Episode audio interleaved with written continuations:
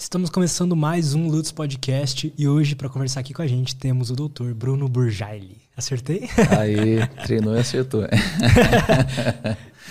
e, cara, se pudesse apresentar um pouco pra gente, assim, qual que é o teu trabalho hoje, dar uma visão geral.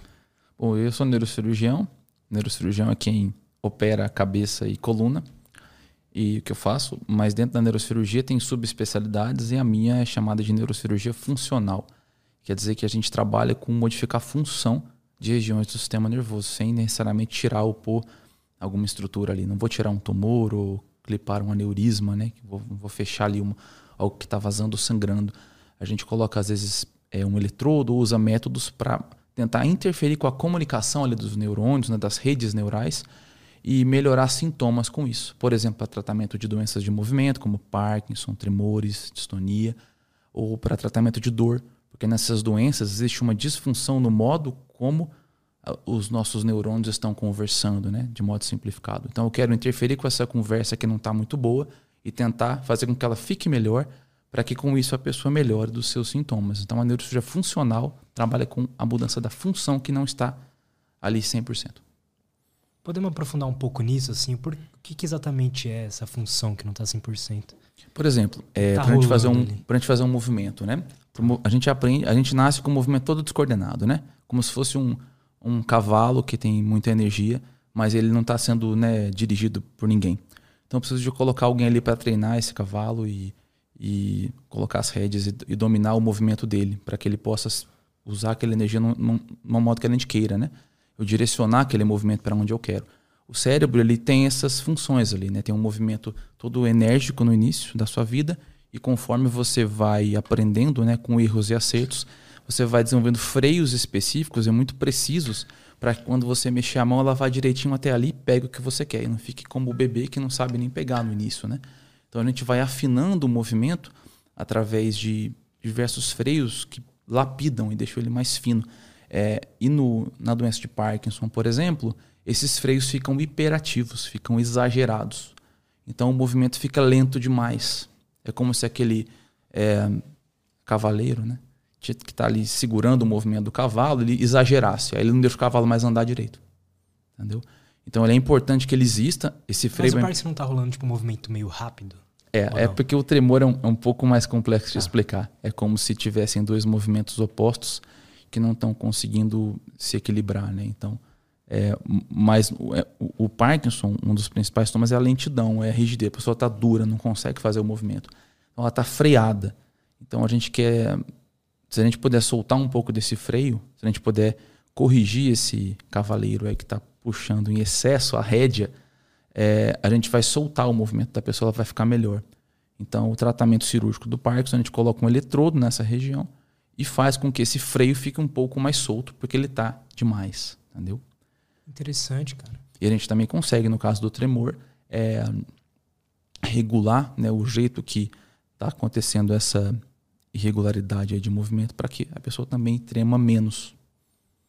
No caso da dor, que é um outro exemplo né, de tratamento no nosso cotidiano, na dor existe um excesso de uma informação, de, de uma ameaça. Né? A dor existe para te proteger. Então você vai colocar a mão ali no, no prego, é importante que você tenha dor, porque ele, você vai colocar a mão no prego e vai tirar, senão vai machucar sua mão, né? Se você não estiver sentindo dor, você poderia fazer um furo na mão e danificar sua mão. Então a dor é nossa amiga, né? Ela existe para nos proteger, é nosso alarme. Mas tem vezes em que a dor fica exagerada, o alarme dispara, ele começa a acontecer mesmo sem ter dano. É a dor crônica. A dor crônica basicamente é isso, você perdeu o vínculo da dor com uma ameaça real. Caramba. Dói sem ter ameaça. Mas nem internamente não tem um machucado interno ali? Alguma tem coisa? alguma coisa interna, né? Que é a comunicação justamente do sistema nervoso que está errada, como se estivesse viciada naquela informação errada. É como se tivesse um evento e alguém começasse a contar e aquilo virou uma fofoca. Então aquilo espalhou no seu cérebro, na sua medula, em várias regiões neurais. E aí, como toda fofoca, é difícil de você apagar, né? Porque a informação se, se, se distribuiu muito, viralizou. Chega uma hora que ninguém sabe mais se aquilo é verdade ou não. Ou seja, ninguém sabe mais se tem um dano no tecido, na mão ou não tem. Porque está simplesmente doendo. E tirar aquele assunto é difícil. Daí a gente vem com medicamentos, infiltrações, estímulos elétricos, até implante de estímulo elétrico com agulha, né, com calculado, até implante de eletrodos na coluna, até no cérebro, para tentar pegar essa, essa fofoca da dor e falar assim, pessoal, para de falar disso aí que não, aquele fato já não é mais verdadeiro. Por isso que é difícil tratar dor crônica. Então, é uma o neurônio está ali inteiro, né? os neurônios estão ali, mas eles estão se comunicando de uma maneira errada, está disfuncional. Então a gente vem para corrigir esse erro de função, a gente vem para melhorar uma comunicação que está errada. Como é que chega esse, esse dado para o cérebro? Né? Porque o cérebro ele processa isso de alguma forma? Está chegando para ele esse dado ou ele está de que tem alguma dor ali? É assim, você tem um, uma espécie de um sensor, né? Se você passar do nível do sensor, ele dispara. Então, se eu pegar a sua mão e começar a apertar, no começo você sente o, toque, mas não tem dor. Agora, se eu começar a apertar mais e mais, chega uma hora, vai, doeu. Doeu porque está quase danificando. Se continuar esse nível de energia aqui aí, vai danificar mesmo o tecido.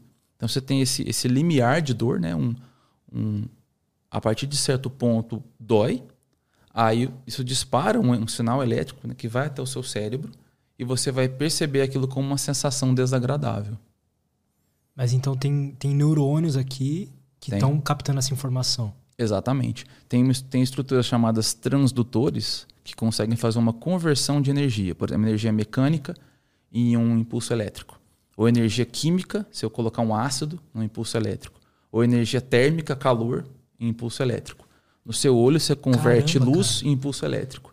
Na sua audição, você converte vibração, que vai para um líquido que está vibrando e passa num, numa, num cílio, né, que é um pelinho, que converte em impulso elétrico. Então, tudo que você percebe da realidade são só aquelas coisas que o seu corpo consegue transformar em impulso elétrico para o seu cérebro entender. Seu cérebro só fala a língua. Também tem a língua química dos neurotransmissores, mas neurotransmissor é uma substância química que vai pegar a eletricidade de um ponto e fazer com que ela continue também em outro ponto. Então, o que, o que corre daqui até aqui é eletricidade controlada. Então, você precisa da o eletricidade. O produto final não é o químico, é a eletricidade. É... Ou não é da vez? o produto final é é assim, é o que você percebe, né? A gente fica até meio filosófico. Onde é que vai chegar tudo isso? Né? Você tem uma consciência, não tem? Enfim. Mas a sua experiência, o seu cérebro está sempre em atividade e você consegue é, entender essa atividade de acordo com o, o funcionamento de partes diferentes do seu cérebro. E a língua que elas falam. Imagina que o cérebro é um. Imagina que você é uma empresa, um monte de funcionários ali dentro. E a função do, do seu corpo, né? Cada, cada parte do seu corpo tem uma função a, a, o departamento do neuro, né, o, neuro, o sistema nervoso, né, o sistema neural, ele tem como função comunicação. Ele receber informação e passar adiante. Ele ser estimulado por alguma informação e conseguir passar uma ordem adiante. Os neurônios eles fazem isso. Eles um, eles estão prontos para serem estimulados, para escutar uma ordem ou uma informação, seja do que for, e passar para o neurônio da frente. E no final você pode, é, eu posso senti aqui o calor, chegou uma hora que doeu, e aí quando doeu, chegou ao meu cérebro, me incomodou e eu vou fazer um movimento para puxar a mão e não machucar. Aí vem outro neurônio que joga o estímulo elétrico e, e fala assim, puxa o braço para cá. Inclusive, Cara, quando tem uma, é uma dor, é, é, tão, é tão bem feito, né, entre aspas, que então, a, a, nossa evolução nos trouxe né, num, num nível tão apurado que quando é um estímulo muito nocivo, tipo uma dor, uma energia muito forte, você antes de chegar à sua consciência, já na sua coluna, né, dentro da coluna tem a medula, a informação chega e já volta uma informação para tirar o seu braço antes de você ter consciência. Então, alguns tipos de estímulos, eles são tão fortes, e a gente evoluiu para tirar antes de, exatamente, antes de ficar consciente. Mas depois a informação chega, olha, depois você sabe que isso aconteceu. Então tem um, um, um sistema de neurônios para falar que o calor chegou e tá quentinho. Outro para falar que agora tá doendo. Outro para falar que minha mão tá presa aqui, então não vou conseguir puxar. Outra para me falar onde é que estão onde é que é a posição dos meus dedos. Eu posso estar de olho fechado e sei onde é que minha mão tá. Tem alguém me informando isso no cérebro. Tudo está chegando ao mesmo tempo. Imagina uma empresa, esse, esse departamento, né? Cada um com a sua função de captar um tipo de informação e ficar passando. Chegou aqui em cima, tem outros funcionários dessa empresa que vão lidar com essa informação, medir, pesar qual é mais importante do que a outra. Então tá com calor aqui, mas eu tô com a mão aqui para é porque eu tô cozinhando, fazendo aqui minha comida. Então vai estar tá quente mesmo. Então até um certo ponto você pode deixar. Então você tem que calcular esse monte de informação e baseado nessa informação que chega, que todo mundo está trazendo para níveis mais assim hierarquicamente superiores dessa empresa, você vai tomar as decisões do que você vai fazer diante desse estímulo. E a sua vida é isso o tempo todo. Você está conversando comigo, você está concentrado aqui, vendo o que eu estou falando, ouvindo a minha palavra. Então você está olhando para mim, é, chega o som ao seu ouvido, esse som é convertido em eletricidade, ele chega numa região do seu cérebro que consegue distinguir a tonalidade do que eu falo, o tempo, e vai levar para outra região onde você já aprendeu o significado de cada sílaba que quer dizer uma palavra, que, que essa palavra, que ideia que ela quer dizer. E aí essa ideia vai te levar para outras ideias de acordo com os caminhos que já estão traçados aí nas suas rodovias cerebrais. E isso vai fazer com que você pense em coisas e me pergunte uma coisa depois, fale mais Quando baixo, fale mais só alto. Vou imaginando as coisas acontecendo. Tudo ao mesmo tempo, né? Então o sistema nervoso é, é o, o grande lance do sistema nervoso é que ele, ele é o sistema da conversa, da organização, de você pegar dado, calcular, processar e dar uma resposta adaptativa para aquilo ali. Né? Quais são os órgãos do sistema nervoso? É, o sistema nervoso central ele é o encéfalo, a medula espinhal, né? E o encéfalo quer dizer cérebro, cerebelo e tronco, tá? Então o cérebro todo mundo sabe aquela, né? aquela parece que você cortou uma bolinha ele no meio, né? Ele pode pôr uma foto aí? Pode, claro. Como, como, que ele pode pesquisar? Pode colocar Sistema encéfalo. Central. Pode colocar encéfalo. Encéfalo. encéfalo. Bota aí encéfalo. Parece até com uma árvore, não, achou, não é à toa que chama tronco a parte de baixo.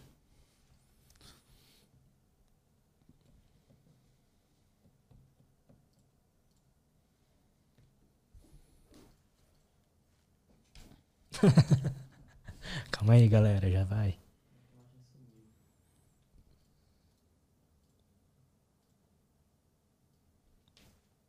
Oxi. Tá. Pode ir falando enquanto isso. Bom, imagina uma árvore, né? Um tronco com aquela copa. A copa é o cérebro. Depois a gente vai ver direitinho uhum. na cabeça. É, o tronco é o tronco. Imagina que tem uma casa da árvore. A casa da árvore é o cerebelo, vai ficar aqui na nuca. Então a copa está aqui em cima, atrás da testa, até aqui atrás. Aí tem um tronco que está aqui no fundo, como se fosse entre aqui o fundo dos seus ouvidos. Assim. E atrás tem a casinha da árvore, que é o cerebelo. O cerebelo tem muito a ver com coordenação de movimento, equilíbrio. O cérebro, uma série de outras funções, inclusive as funções superiores, né, de memória, inteligência, organização, planejamento e controle do sistema nervoso autônomo, uma série de coisas.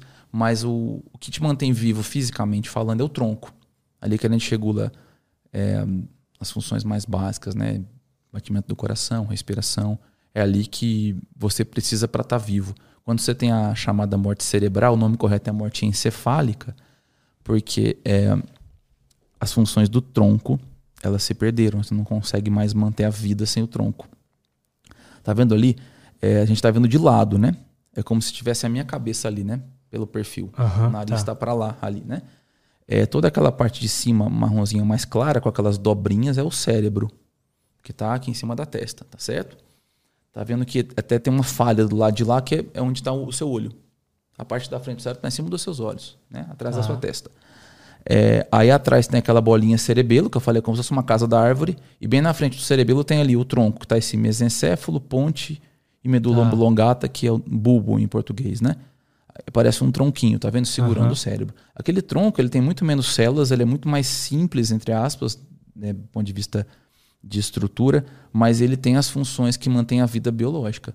Se você tiver em coma, quer dizer que a função lá do, do cérebro não está não tá muito boa, tá? Não, não, ele não está assim ligado, mas a, você pode estar em coma e estar tá vivo. Agora, quando você começa a progredir a lesão para baixo, a gente chama de degeneração crânio-caudal, de cima para baixo, é quando você começa a perder o controle das funções vitais e no limite isso é a morte encefálica, que é a mesma coisa que a morte é morte. Morte você pode morrer de duas maneiras, porque o seu coração parou e não voltou, ou porque o seu tronco parou. Porque é ele que, tá, ele que manda tudo para manter tudo funcionando. A gente acha que a morte é o coração parar, né? Você tenta, ah, você faz aquelas manobras para tentar fazer ele voltar muitas vezes, mas assim, o coração parou, não voltou, eu morri, né? Todo mundo entende isso. Agora, como é que você entende quando o coração não parou de bater, mas o tronco parou de funcionar? Também morreu. A morte cefálica é igualzinho ao coração. O coração consegue bater por um tempo, mesmo sem a ordem do, do, do tronco. Se você colocar um coração numa bacia com, os, com as substâncias corretas ali, numa certa concentração, ele vai bater sozinho até. Agora, quem regula como que ele bate, mais forte, mais fraco, com qual velocidade, é o tronco. Que loucura, cara. Então, você, por isso que é difícil quando a pessoa passa pela morte cerebral, né, a morte encefálica, sai muito na TV, o pessoal, quem é leigo, tem contato com a morte encefálica com o nome de morte cerebral. O nome não é muito bom, porque, como eu expliquei, o cérebro está lá em cima. O cérebro pode, entre aspas, morrer, mas se o tronco estivesse vivo, a vida continua. Então, morte cerebral é um termo que acaba confundindo. Mas ela vai falar morte encefálica, ninguém sabe que é encéfalo, confunde, parece que confunde mais. Mas, enfim, é, a morte cerebral, entre aspas, na verdade, a gente deveria chamar de morte encefálica, quando a gente quer dizer que por causa daquilo a pessoa de fato faleceu. Então você pode falecer porque o seu tronco cerebral parou ou porque o seu coração parou. As duas coisas são importantes, entendeu? Então você pode ter o coração batendo em alguém que tá, teve um coma, esse coma progrediu para a morte encefálica e aí a vida acabou. Não tem volta. Não é, o coma pode voltar. Você pode estar em coma por quê? Porque as partes mais superiores ali, o cérebro, não estão legais, mas o tronco está segurando as pontas. Você pode conseguir reverter a doença que está provocando aquilo e aí de repente você vai continuar vivo. Agora, quando o tronco perdeu a função, não tem volta. Não é aquele caso que estava em coma e voltou. Não, coma é porque o tronco estava lá inteiro ainda. Uhum. Tá certo? Destruiu o tronco, acabou. Não tem volta. No coma, então não tá rolando, tipo, pensamentos, essas coisas assim? É, tá rolando atividade cerebral em níveis diferentes. Tem uma escala de coma. Coma também não, não é uma coisa que. Engraçado que toda vez que a gente dá entrevista acaba chegando nesse assunto. Ele é, ele é sedutor, né? Coma não é um estado de preto ou branco, entendeu? De repente eu tô em coma, acabou. É uma escala. Tem até uma escala que a gente usa, que é para ser simples, chama escala de coma de Glasgow, que vai de, de 15 a 3. 3 é o mínimo. Em que você mede a resposta visual, é, ocular, quer dizer, né? como é que os seus olhos estão tão fechados, estão abertos, eles abrem quando eu, quando eu belisco. A resposta motora, você está mexendo espontaneamente ou só quando eu belisco o seu braço, você mexe só o braço, ou quando eu belisco o seu braço, você mexe o corpo inteiro, ou você não mexe nada. E, então, e a resposta verbal, o que, que você fala? Ou você só solta um som, você só geme, ou você não fala nada quando eu te estimulo. Então, você mede né, a resposta ocular, verbal e motora, tem uma pontuação e o máximo é 15. Nós somos aqui, estamos 15. Olhos abertos, espontaneamente, conversando de modo orientado, consciente e mexendo voluntariamente. Então, a 15. Você começa a perder pontos desses três, dessas três colunas da escala e o mínimo que você pode ter é um ponto em cada uma das três. Então, o mínimo que você pode ter é três. Certo? Então, se você está com uma escala de coma de Glasgow de 3, quer dizer que é o grau mais profundo de coma. Mas coma quer dizer que você ainda está vivo. Não basta isso para você ter morte encefálica. Você tem que ter uma, uma escala de coma de Glasgow de 3 e, além disso, ter perdido também as funções do tronco. Começa a alterar a sua pupila, o seu padrão respiratório, sua movimentação ocular é, passiva e, em último grau, a, o seu controle da respiração. A última coisa que você perde né, no final da sua morte encefálica, a última função que você vai perder é o controle respiratório. Você faz o chamado teste é, da apneia, você deixa a pessoa sem é, é, nenhum tipo de ventilação mecânica, porque ela já não está respirando sozinha. E você vê se aquilo vai estimular o cérebro ainda a puxar o ar. Hum. Porque é a última coisa que, você, que sobrou para você. Quando você não respira, você começa a acumular gás carbônico no sangue e essa a concentração elevada de gás carbônico estimula o cérebro a puxar o ar. É um sinal de que está sobrando lixo gasoso, né, que é o gás carbônico, você tem que jogar ele para fora, então ele manda você respirar é a última parte do cérebro que vai morrer. Então, o último Nossa. teste que você faz, primeiro você perde os pontos na escala de coma, depois você começa a ter alteração de pupila, de padrão respiratório, é, né, outras coisas no meio do caminho, mas o, o último elemento é o padrão respiratório. Aí sim, se você perdeu até o reflexo da apneia, né? Se você nem sem ninguém te dando, lotou de gás carbônico no seu sangue, nem assim o seu cérebro não, não reagiu, não tem mais o que ele reagir. Aí morreu. Aí é morte, mesmo se seu coração estiver batendo. Cara, é uma doideira isso, né? É muito louco como tudo funciona, parece uma orquestra, assim, né? Cara? E quando você vai se submeter à doação de órgão, é, é a situação ideal. Porque como o coração está batendo, os seus órgãos, do ponto de vista mais físico bruto, eles estão bons, né? Mas o seu cérebro não tem volta, o seu encéfalo não tem mais volta. Como é que você explica para alguém isso? Fala, e aí, vamos doar os órgãos? Por isso que é difícil. Passou por uma perda naquele momento, né? E tem que decidir isso. É uma das decisões mais difíceis para as famílias, né? Para ter passado por isso, às vezes de pessoas jovens, por exemplo, num acidente. Teve uma morte encefálica no acidente. E aí você pode ajudar um monte de gente com a doação dos órgãos, mas ao mesmo tempo você tem que pedir para aquela família, olha, você tem que explicar isso para alguém que está passando por essa dor incalculável. Você já fez isso alguma vez? A gente tem que fazer é fazendo isso que a gente consegue doação de órgão e de repente outra pessoa, que também pode ser da sua família, que está precisando de um fígado, vai conseguir. Ou de um rim. Entendeu? Então, os órgãos que nós queremos quando temos doenças graves, normalmente eles vêm de pessoas que tiveram. É mais comum vir de jovens que tiveram essa morte cefálica, porque são órgãos muito saudáveis. É muito comum em acidente muito grave, em pronto-socorro, caso de violência, um tiro na cabeça. O cérebro está completamente perdido, já teve morte cefálica e tem uma, o restante do organismo, entre aspas, perfeito, né? E ter que. É uma das coisas mais difíceis na medicina, isso, né? É, mas eu acho que cada vez mais as pessoas são tocadas mais pela solidariedade de ajudar, né? E mesmo diante desse sofrimento, aceitar. Enfim, mas. Não tem muito o que fazer, né? Também se. É claro, aí vai, vai do. A pessoa ali tá num momento muito emocional, né? Mas é. depois eu acho que se passar esse momento e ela usar a lógica, talvez ela top, né? É.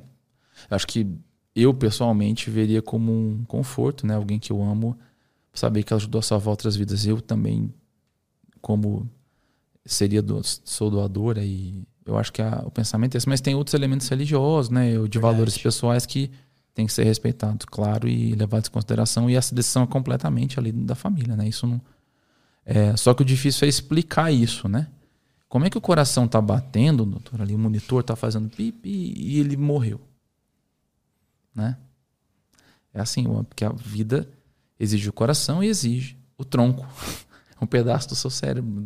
E não pode nem falar sério, né? entendeu? É um pedaço da, da, do seu sistema nervoso que, que mantém a vida. Tem que ter os dois. Se um dos dois acabou, a vida acabou.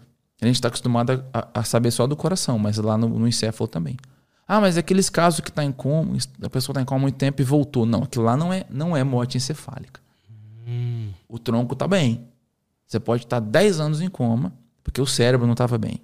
Ou até um pedaço do tronco poderia não estar tá bem, mas o tronco, é, se ele não está bem, não é coma, é, já foi, entendeu?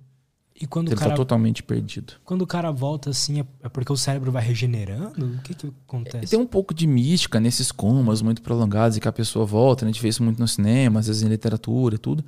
Tem casos, assim, claro, mas é algo extremamente raro, né? Normalmente é um processo mais ou menos previsível, né? É, você tem comas ligados a lesões recentes que você vai observar, tratar a lesão e ver se a pessoa melhora e logo logo ela acaba melhorando. Mas se é uma lesão irreversível, que não é só uma lesão aguda que passou, provavelmente aquele estado ele não vai se recuperar, né? E você tem estados intermediários. Você pode ter.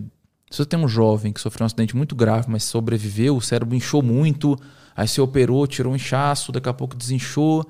Às vezes você se impressiona com jovens como eles se recuperam. Ficam como três meses e se recuperam. É, se a pessoa tem menos reserva, tem mais doenças, é mais idosa, às vezes, diante de uma situação dessa, ela não consegue se recuperar e fica no estado intermediário, estado vegetativo, que está em casa, às vezes abre o olho, às vezes nem consegue abrir o olho, às vezes só reage quando você belisca, às vezes não reage nada, mas está lá com o tronco funcionando, às vezes respirando até sozinho. Então tem vários estados, como eu falei, estados intermediários, né?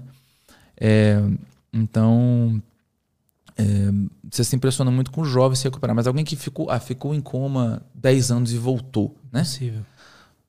Assim, é, é forçar a barra falar impossível, mas não é, né? Não é muito assim, entendeu? E, e, em filme também é engraçado, a pessoa tá numa cama lá sem nenhum tipo de respirador, quer dizer, há um tempo, de repente ela acorda. E não é assim, né? Você tá num coma, com, normalmente com o tubo na garganta respirando para você, você começa a diminuir os parâmetros do ventilador, você, daqui a pouco você consegue tirar esse tubo, a pessoa começa a esboçar algum tipo de reação para lá na frente, né, com estímulo, tudo ela tentar recuperar algum grau de, de interação de novo. Então não é nada assim muito súbito, né? Parece que o coma, a ideia que a gente tem como leigo é uma, é uma chavinha, ligou e desligou, entendeu? E não é, é, é, um, é uma régua, né? Que vai devagarzinho indo para lá ou, vindo para cá. Tanto a piora como a melhora, entendeu? Quando alguém está muito grave, chegou grave, você tá num. Você coloca o paciente em observação, você fica observando o tempo todo se ele piorou algum sinal, melhorou. Ah, se ele piorou, vai ter que ir para cirurgia para de repente abrir um espaço no crânio para o cérebro encher, poder inchar sem apertar o que está lá dentro. Ah, não, uhum. ele está melhorando, não vai precisar de ir para cirurgia. Ou então você operou, agora vamos ver se ele está bem. Então você tem um monte de detalhes que você fica, que você fica de olho para ver que, em que grau de coma que a pessoa está. Tanto para ver se ela piorou ou se ela está melhorando com o que você fez, entendeu? Então é. Bom. Cara, e você tinha comentado sobre o tronco ah. ser a parte mais simples do sistema nervoso? É isso? É, tem que tomar cuidado com termos, né? Que a, gente, a maior parte das brigas na humanidade são por termos mal definidos, né? Às vezes você concorda e tá brigando porque o termo tem que definir primeiro, né? Uma questão de simples depende. Eu quero dizer o seguinte: tem uma menor quantidade de, de células ali.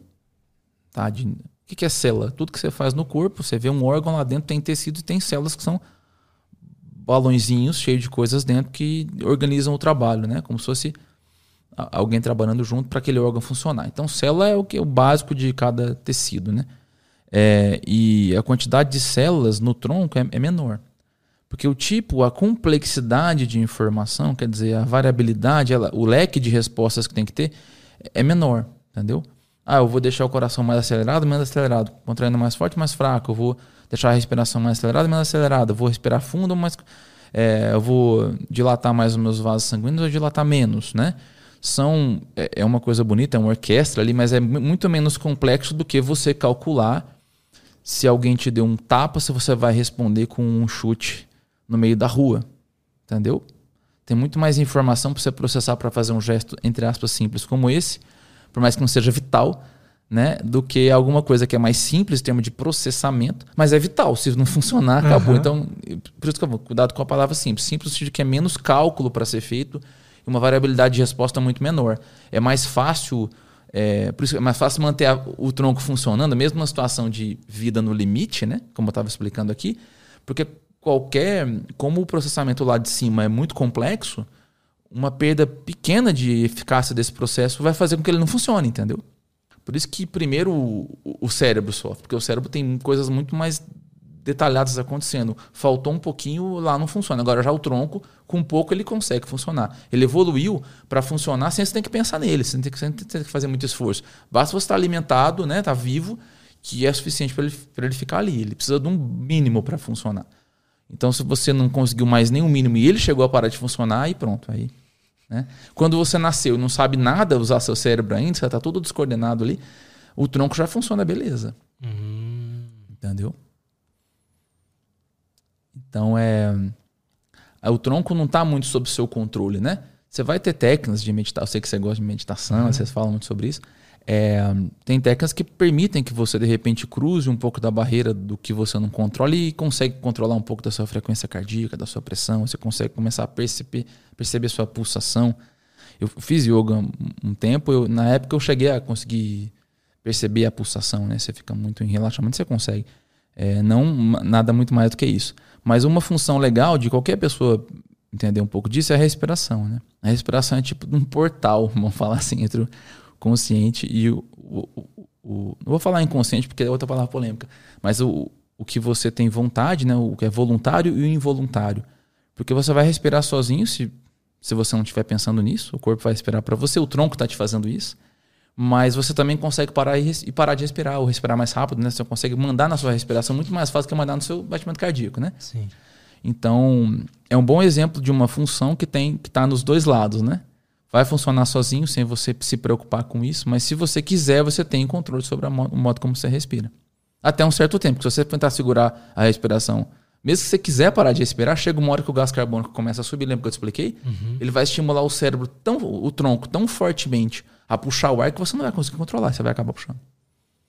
Então não consegue se sufocar, né? A não ser que você esteja debaixo da água, ou, entendeu? Não tem oxigênio, mas se tiver aqui, não, vou, não vou respirar, quero me sufocar, não vai conseguir, porque o estímulo do excesso de gás carbônico é um negócio tão visceral, tão forte, que vai ganhar de qualquer outra coisa. Você vai puxar o ar. Mas é interessante como que a, a, uma função autônoma como a respiração, a gente tem é a única que a gente tem poder voluntário sobre? A, das autônomas é a mais óbvia, né? E a gente está falando de técnicas né, muito avançadas de autocontrole, inclusive de, né, como a meditação, é, mas via de regra, a que você conseguiria controlar das autônomas seria a sua respiração. Tá certo? Mas você tem. Por que será, do que né? você faz. pois é. Por isso que é um bom passo para quem quer meditar. É legal meditação, porque é uma técnica milenar, né? Que muita gente praticava, mas agora, como tem um corpo de evidência científica muito grande para isso, colocaram o nome bonitinho, que é o mindfulness, mas na verdade já existe mindfulness há cinco mil anos. Então é. Mas foi um jeito de circular ali um tipo de meditação, ou na verdade a base de talvez todas elas, que é você se focar num ponto, né? Para encher sua mente com aquilo e depois, quem sabe, futuramente você conseguir chegar ao estado de não, de não pensar em nada, né? que é muito difícil. Então a meditação ela ficou muito pop agora porque saiu muito estudo recente, cada vez mais, do que ela faz com o seu cérebro, né? Fisicamente você vê mudanças em exames específicos que a gente usa em laboratório, não tanto para uso clínico, pelo menos não até agora, é que conseguem mostrar como regiões do seu cérebro funcionam melhor quando você medita regularmente. Pegam aqueles, é, por exemplo, é, freiras é, que meditam com frequência ou fazem isso através da oração. Às vezes não chama de meditação, mas é uma forma mas é uma de meditação. prática de atenção plena, né? Exatamente. É o monge, enfim, e, e, mostra como é que o cérebro dessas pessoas que são treinadas, né, funciona melhor em vários aspectos. Então isso cai, entrou muito em, em, né, em, na ciência convencional hoje, né? Eu, a gente, se você for falar disso há 15 anos, já tinha algumas coisinhas, mas você tinha que tomar cuidado para não parecer que estava saindo da ciência convencional. Hoje, felizmente, você mostrou. É legal esse exemplo, porque tem tanta coisa que é prometida da parte alternativa. Vamos sentar e tentar provar. Às vezes você vai conseguir provar. Né? Às vezes a medicina alternativa também tem muita coisa que não funciona, mas alguma coisa de repente vai funcionar e ninguém consegue conversar direito porque não sentou para tentar provar. Agora, hoje em dia, todo mundo senta para tentar provar quase tudo, né? Então, a meditação é um exemplo de uma, uma prática. Assim como a acupuntura, um certo tempo era considerada uma prática alternativa. Hoje a gente sabe que para algumas, uma série de doenças, ela tem compro, eficácia comprovada. Então, a meditação é um grande exemplo disso e faz muito bem para praticamente qualquer pessoa, né? Então, enfim, é, você quer começar a meditar? Um dos principais atalhos é controle da respiração. Se você tiver que conversar comigo aqui 30 segundos, ah, como é que você me sugeriria começar a meditar? Conta sua inspiração, sei lá, conta até 4 para puxar o ar, segura e você conta até 6 e você solta contando até 8. Então, 1, 2, 3, 4 puxando, 6 segurando e 8 soltando. Tá? Você pode mudar essa matemática, aí a inspiração é sempre mais curta do que a expiração.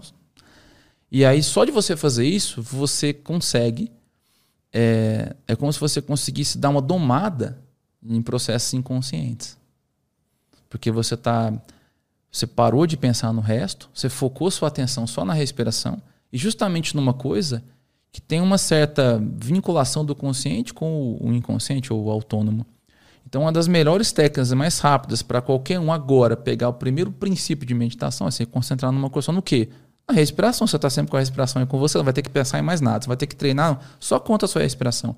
É uma ótima técnica de controle emocional, quem é impulsivo pode conseguir usar isso para não, de repente, beber se não está querendo beber, ou gritar com alguém se está com, com, raiva, ou, ou comprar uma coisa que, não, que sabe que é impulsivo. De repente, só de você fazer isso, vou contar minha respiração, você vai conseguir é, evitar uma série de gestos impulsivos para começar né, a conversa. Então, a respiração é é, a, sei, é uma dica boa para você dar esse primeiro passo. Me intriga, né? Por que, que é justamente a respiração que foi selecionado evolutivamente para a gente ter controle sobre, né?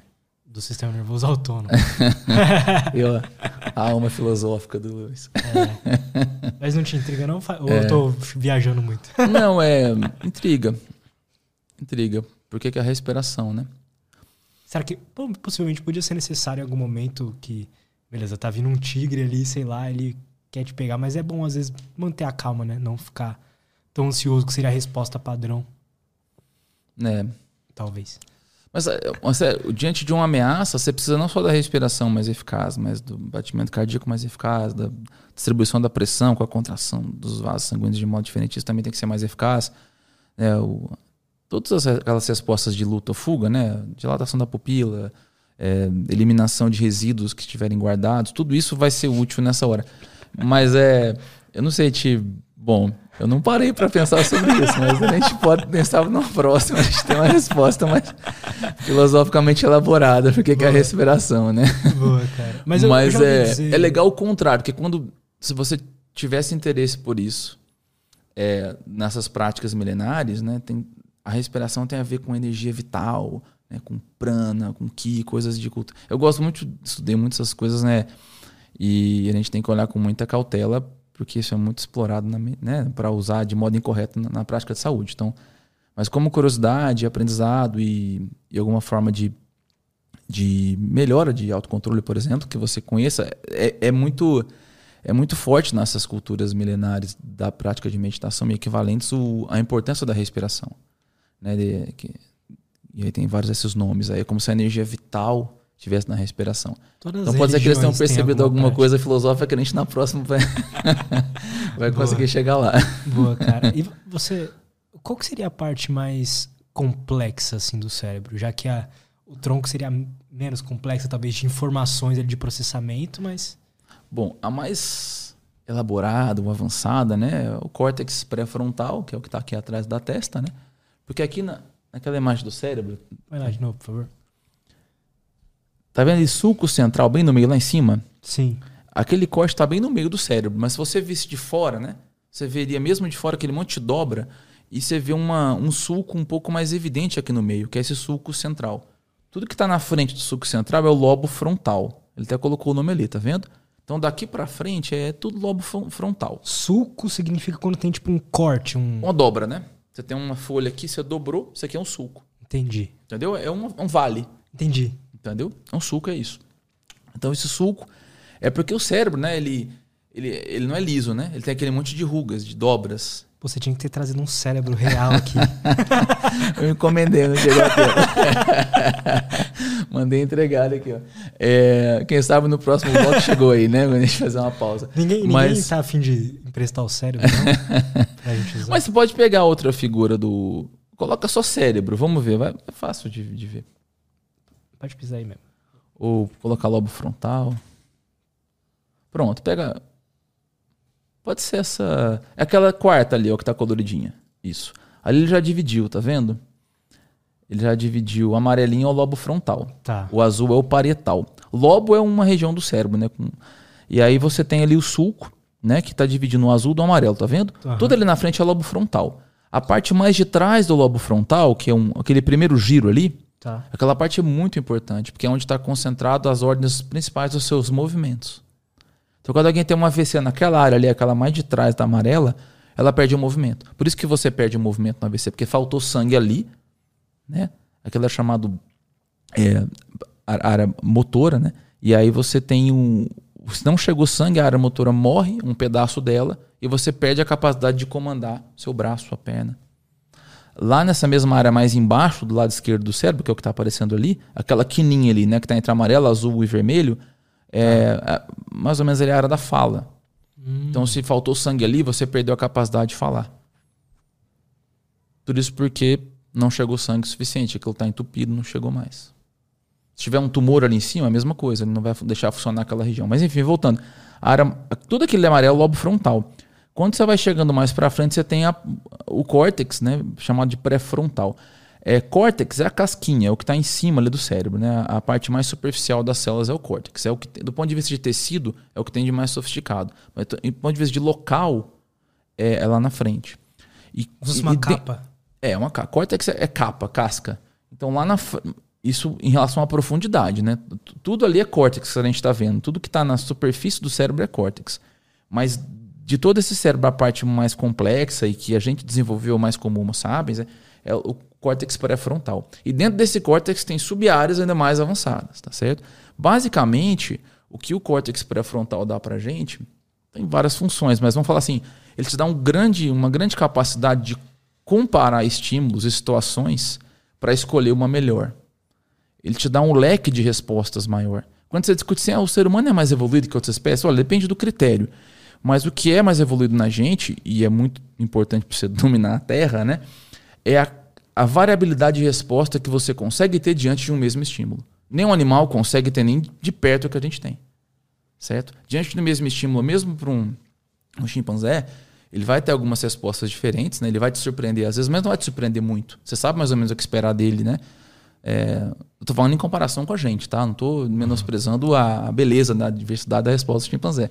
Mas a gente não, a gente tem uma variabilidade imensa, né? A gente, diante de um mesmo estímulo, a gente abre um leque de reações né, gigantesco.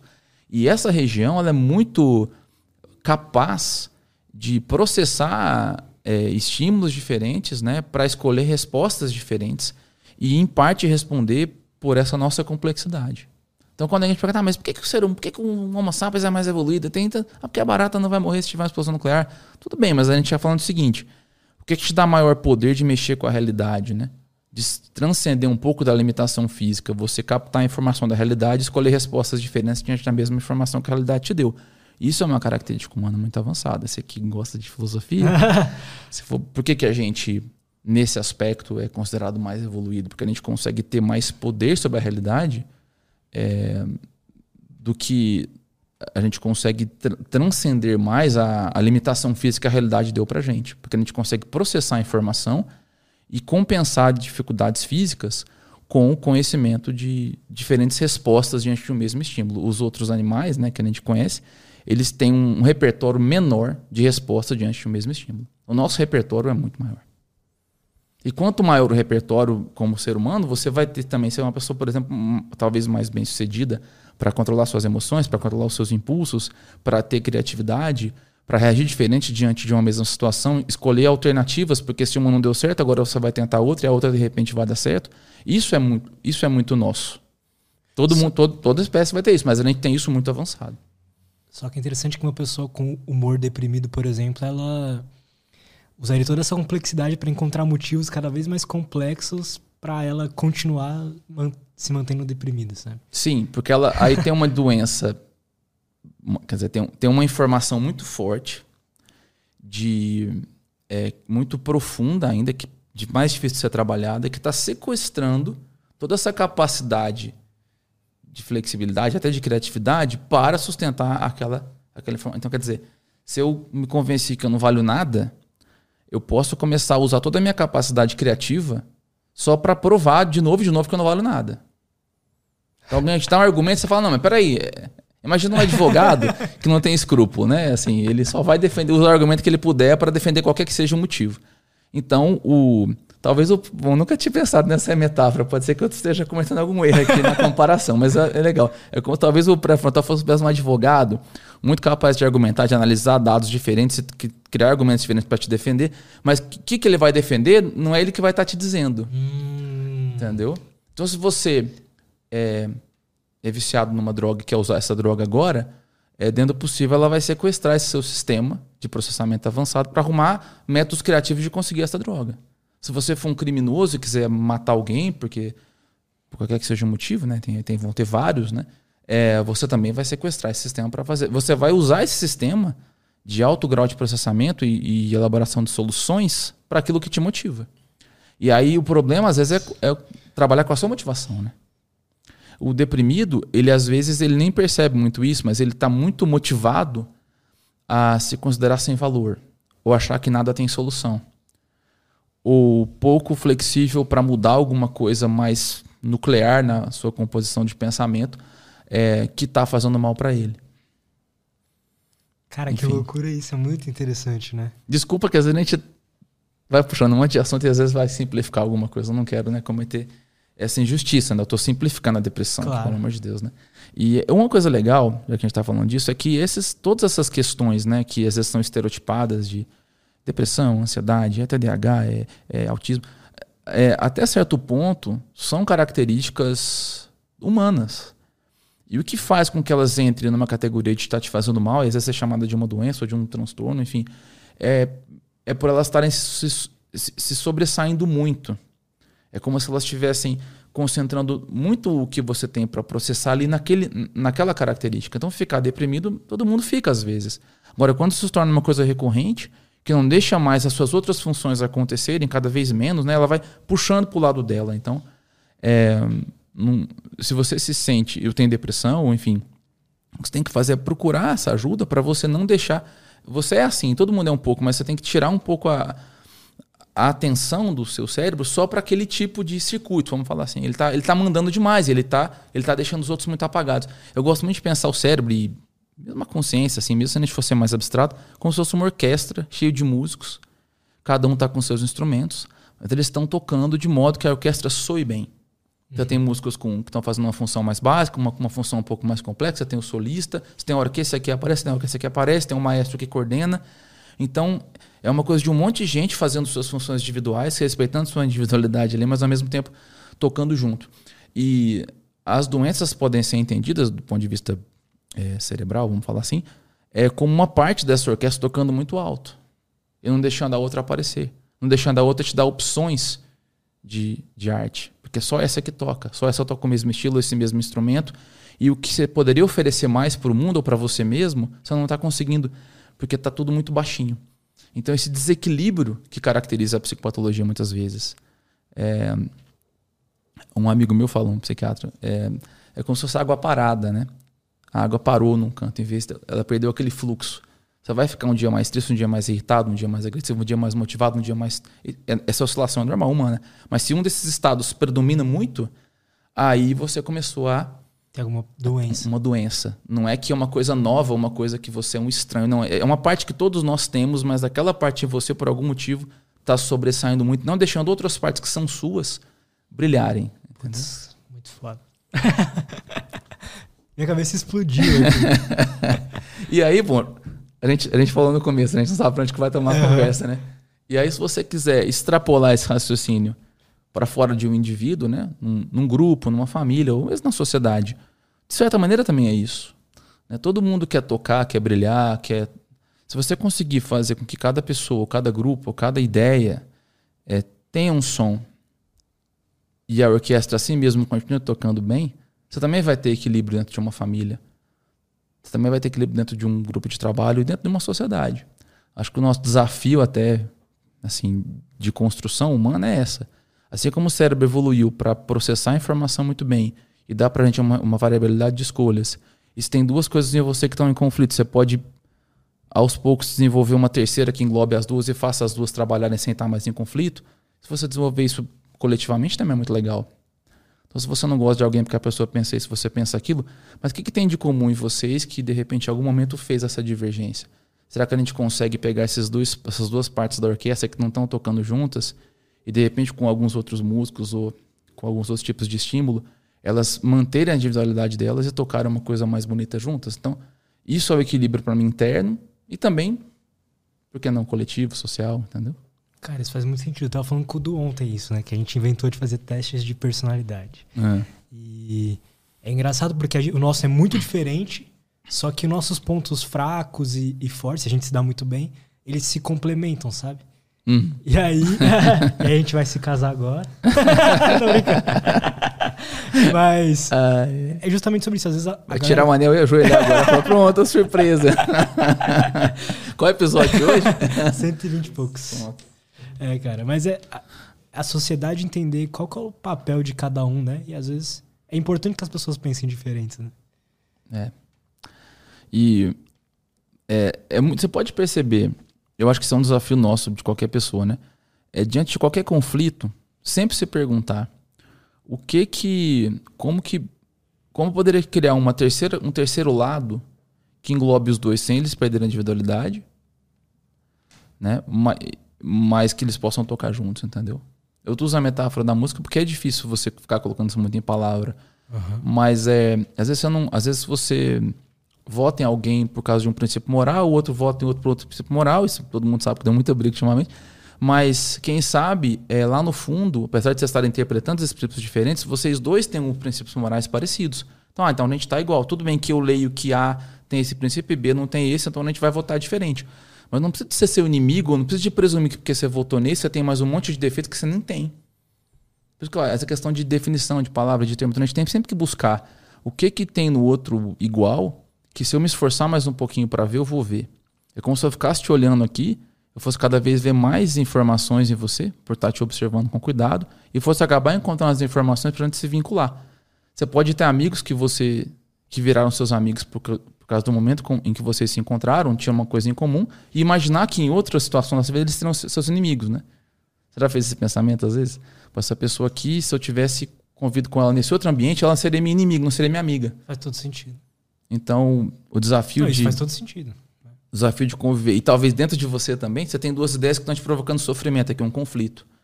É, ouve bem essas duas ideias, vê o que, elas têm a dizer, como é que elas podem trabalhar juntas. Porque que, se você consegue desenvolver algo novo em que elas duas estejam, elas não precisam de deixar de existir. Precisa, tipo, pode existir uma coisa maior em que as, as duas estão lá. A mesma coisa no relacionamento. Só a gente viajou bastante. Né? Mal começou a entrevista, a gente já tá. ah, cara, eu gosto de viajar. Ai, ai. Mas eu, eu tava realmente curioso para saber do que você é. tá, ia me mostrar aqui. Bom, deixa eu só pegar agora o copo. Não, pode ficar à vontade. E estava mostrando. Então.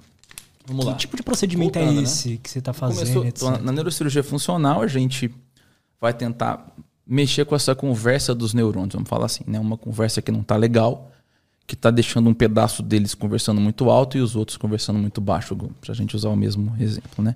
Então eu vou colocar, no caso do Parkinson, é, a gente vai colocar um eletrodo, que é um fio, né? Aqui tem um fio, não é esse fio que a gente coloca não, tá? É só para ter um exemplo. Esse fio aqui tem 2 milímetros de diâmetro.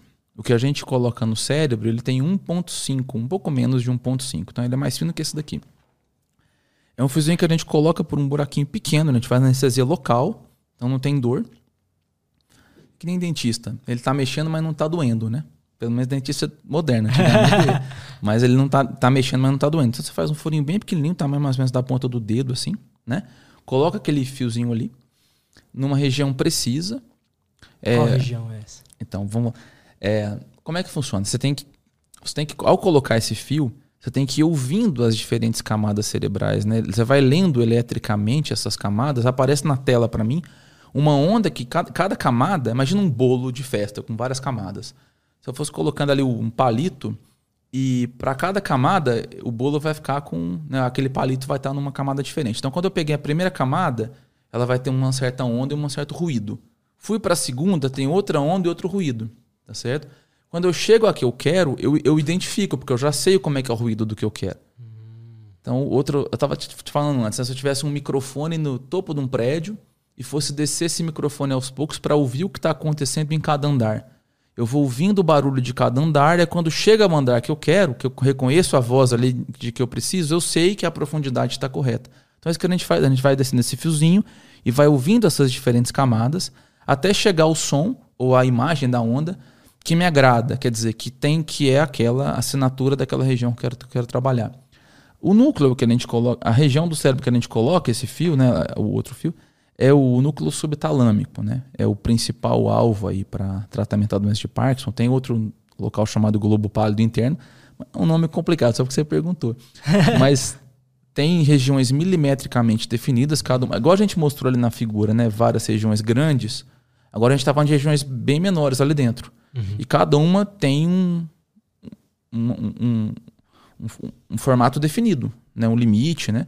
Então é, eu vou descendo e lendo cada uma dessas camadas. Quando eu acho que eu cheguei à camada que eu quero, aí pronto, agora está na hora de eu ligar o fio e ver se a pessoa vai melhorar o sintoma que ela tem.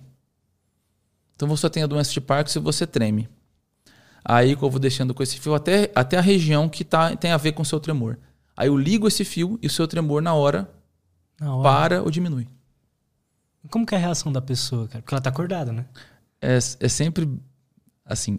Pro Parkinson, a pessoa tá muito cansada na cirurgia. Porque ela tem que ficar sem remédio um dia inteiro antes da cirurgia. para ela estar tá de propósito muito sintomática e eu poder provar que o sintoma melhorou. Eu melhoro a precisão da cirurgia quando eu faço. Então a gente Vai tem sentir. que fazer a pessoa sofrer 24 horas sem remédio. E como o Parkinson não é só tremor, é rigidez, lentidão, cansaço, dificuldade de se mexer, da dor. Então a pessoa está num dia muito difícil para ela, não está nem. Ah, mas não dói na cabeça, dói nada. Isso aí é o de menos, né? É, uma anestesia, põe um furinho, é o de menos. É o incômodo de estar 24 horas sem remédio que, que pesa. Então a pessoa fica feliz, mas ela está muito cansada. Então ela, ela expressa isso quando você pergunta, mas ela está ali travada né, sem um remédio. No tremor essencial, que é outra doença que a gente trata assim, já é uma doença mais voltada no tremor mesmo, e é um tremor para escrever, para pegar na xícara, é um tremor muito visível, muito impactante para a pessoa. E aí a pessoa às vezes vai tentar escrever o nome no começo da cirurgia e não consegue, e quando você liga, ela escreve o nome. Várias pessoas choram. É, a gente, quando vai aprender, se não segurar, você chora também, porque é muito bonito você ver, né? Tem um espiral que você faz assim, né? A pessoa começa a surgir, a espiral tá toda torta. De repente, você ligou o estímulo, ela fica bonitinha. Cara, que sensacional isso. E aí você detecta aquela posição, deixa o eletrodo ali, fica uma, uma colinha para você fixar aqui, ou então um dispositivo que segura, tem, tem algumas técnicas diferentes, e aquilo vai ficar em você para sempre. Aquele fiozinho. Então você coloca aquele então fiozinho. Você fura. Você fura.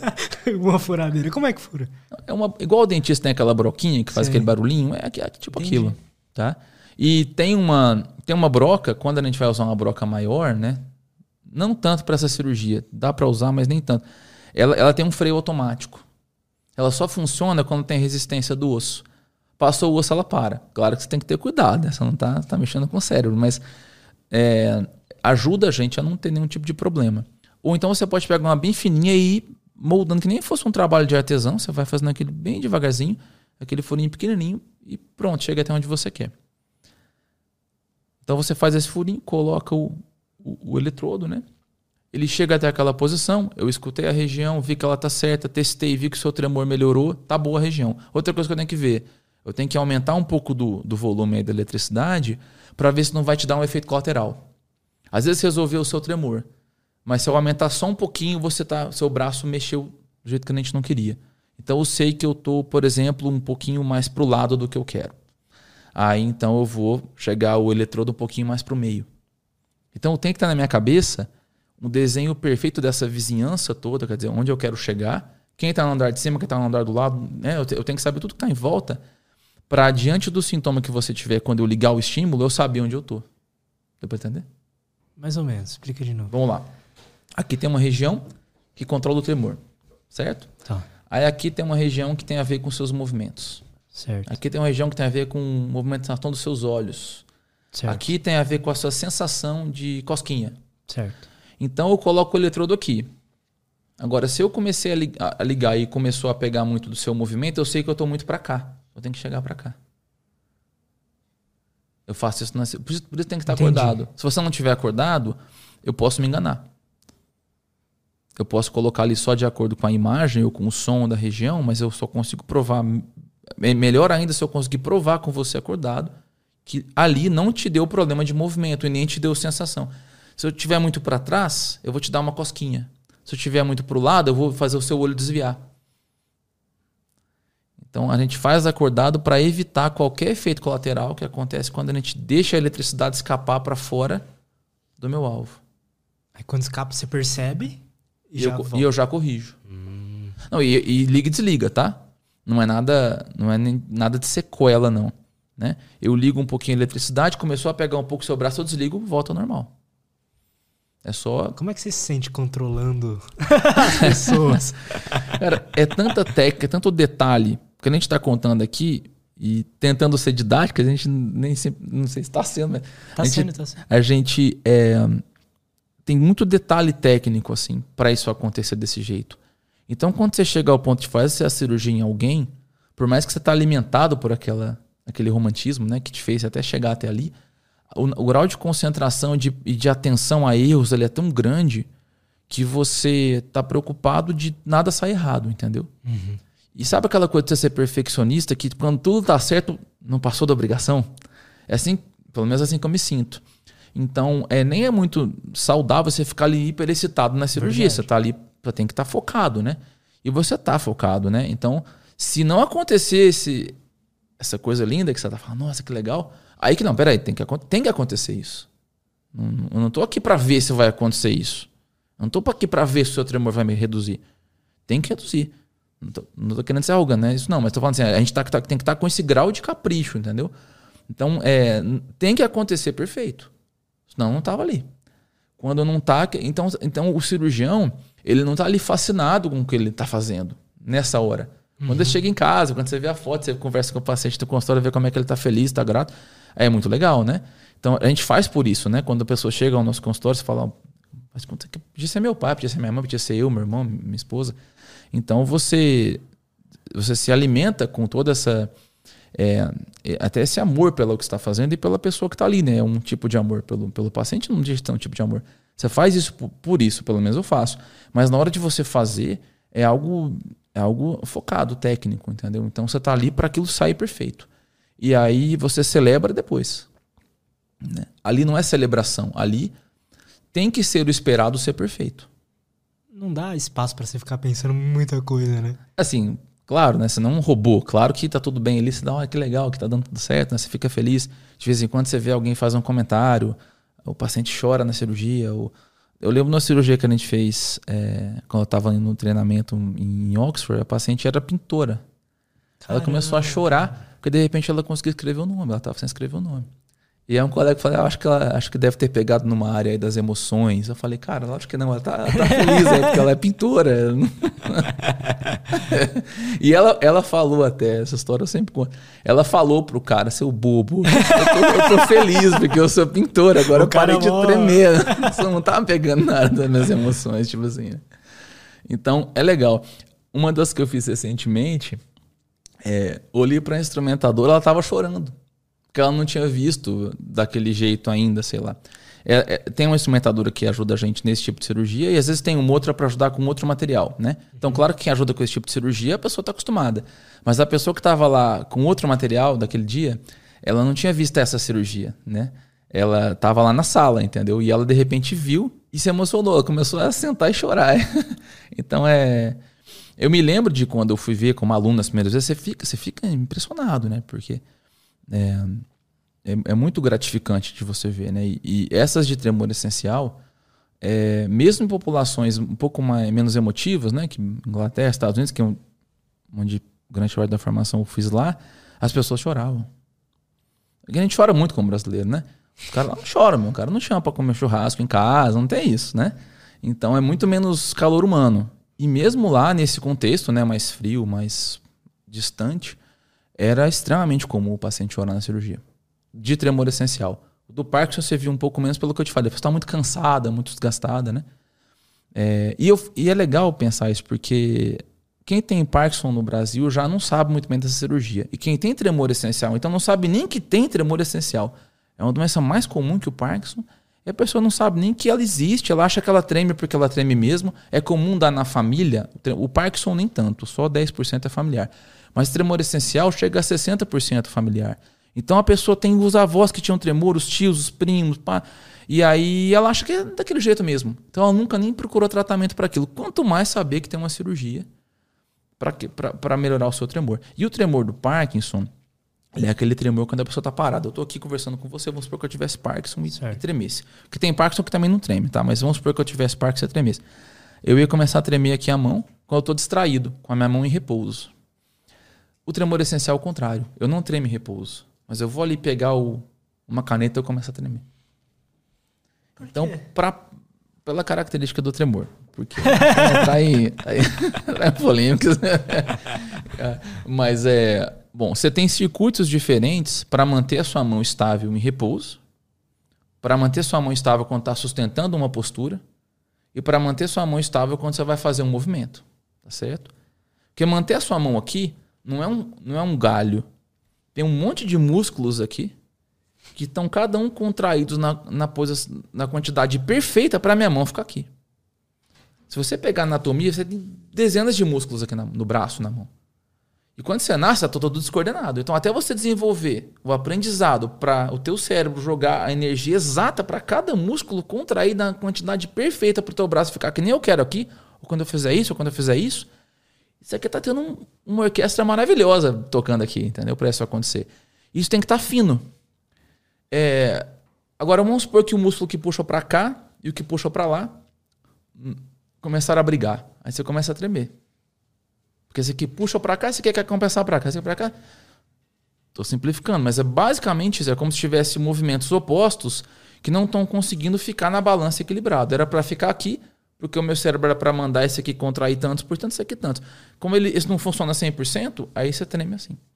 Só que para você manter o braço em repouso aqui, é um tipo de circuito que manda nisso. É um departamento lá do, das ordens cerebrais. Aqui é outro departamento. Para você pegar, é ainda outro departamento. O tremor postural, que é esse quando eu estico a mão, ou de ação, que é quando eu pego alguma coisa, eles são mais próximos, vamos falar assim. E o de repouso é um pouquinho diferente. No Parkinson tem muito tremor de repouso. Lembra do Papa João Paulo? Uhum. Que ele dava, ia dar palestra começava a tremer, tremor de repouso. Ele tinha Parkinson. É, agora, o tremor essencial, você pode não saber que a pessoa tem. Porque em repouso ela não tem. E ela já começa a evitar os comportamentos para você não ver que ela tem. A pessoa fala muito para mim no consultório: Não, eu não eu, eu, eu tô bem, mas eu não quero mais jantar com ninguém na rua, fico com vergonha, porque eu vou pegar o garfo e começa a tremer. Eu vou pegar o copo e começa a tremer. Isso tem uma regra, tipo, são as duas mãos, é uma específica, tem um padrão? Tem. No Parkinson é mais comum ser assimétrico. Um lado pior do que o outro. Normalmente começa de um lado e lá para frente vai começar a acontecer do outro, mas o lado que começou tende a continuar sendo mais forte. No tremor essencial, ele normalmente ele é simétrico. Ele dá dos dois lados.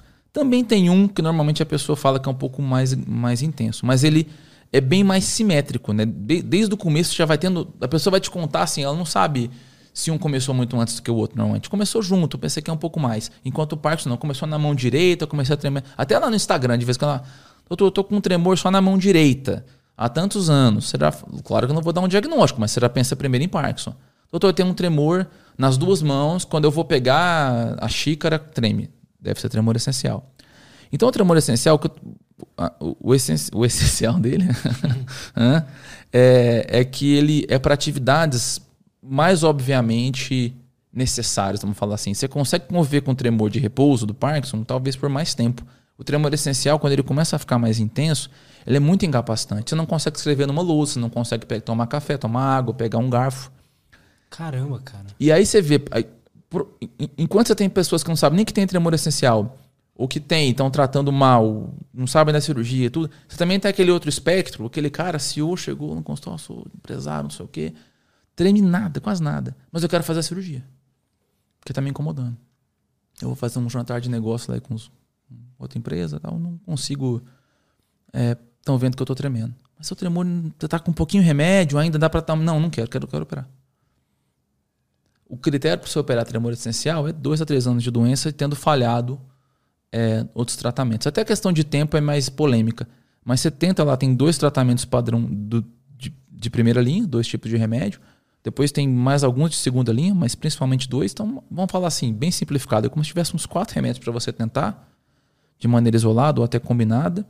E se eles não funcionarem, já está, assim, vamos falar assim, autorizado aí para cirurgia se você quiser. Agora, é claro que é bom senso, né? Que tanto que isso te incomoda no dia a dia. E é o que eu estou falando. Quem, quem trabalha com, entre aspas, alta performance, é uma atividade que exija muito, é, muita perfeição no gesto e tudo, é, ou então tem um incômodo social por causa disso, é, tende a, ao conhecer a cirurgia, querer fazer logo. Tipo, um cirurgião não pode é. não, ter, não fazer é. essa cirurgia. É. O cirurgião tem, tem que ter cuidado se ele tem condição de continuar fazendo o tipo de cirurgia que ele quer, porque aí já é um grau de precisão de movimento além da média, né? Verdade. Então, tem, se você tem tremor essencial e cirurgião, vamos lá, tem que ter um controle perfeito mesmo, né? E aí é. Realmente vai ser. Um exemplo até extremo, né? Eu, eu eu sou, eu sou muito preocupado com segurança. No Parkinson é comum uma pessoa querer dirigir. No começo dá para dirigir, né? Você consegue dirigir por um certo tempo, ok. Mas se você um dia, por causa da sua lentidão, não frear direito e atropelar uma criança, como é que fora a criança, né? Como é que vai ficar esse paciente que queria tanto dirigir e agora atropelou uma criança? Então, eu acho que existe um pouco de às vezes um pouquinho de falta de cuidado em relação a algumas atividades como essa. Mas é, tem que ter esse bom senso, né? E, mas enquanto você consegue fazer as coisas e está tudo bem, você tem que você tem mais é que fazer, tem que procurar tratamento, tem que se tratar, melhorar dos seus sintomas e tentar viver sua vida, né? Porque é do, ah, mas a doença não tem cura.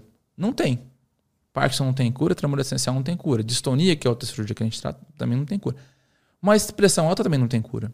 Diabetes também não tem cura tendência da obesidade, não, isso não é uma doença, mas também é, é uma característica sua. artrose não tem cura, ela é um desgaste. Então a gente está cheio de doenças sem cura. A maior parte das doenças não tem cura, que a gente trata hoje no dia a dia. É, veja bem, né? eu estou falando de rotina de doenças crônicas. É, todo mundo vai ter as suas doenças sem cura. Então aquele estigma de eu tenho Parkinson, eu, eu entendo, a gente tem, né? Mas a gente não, não pode ir por esse caminho para nossa saúde mental, para quem tem. Você fala assim, olha, eu tenho essa doença, eu poderia ter outra.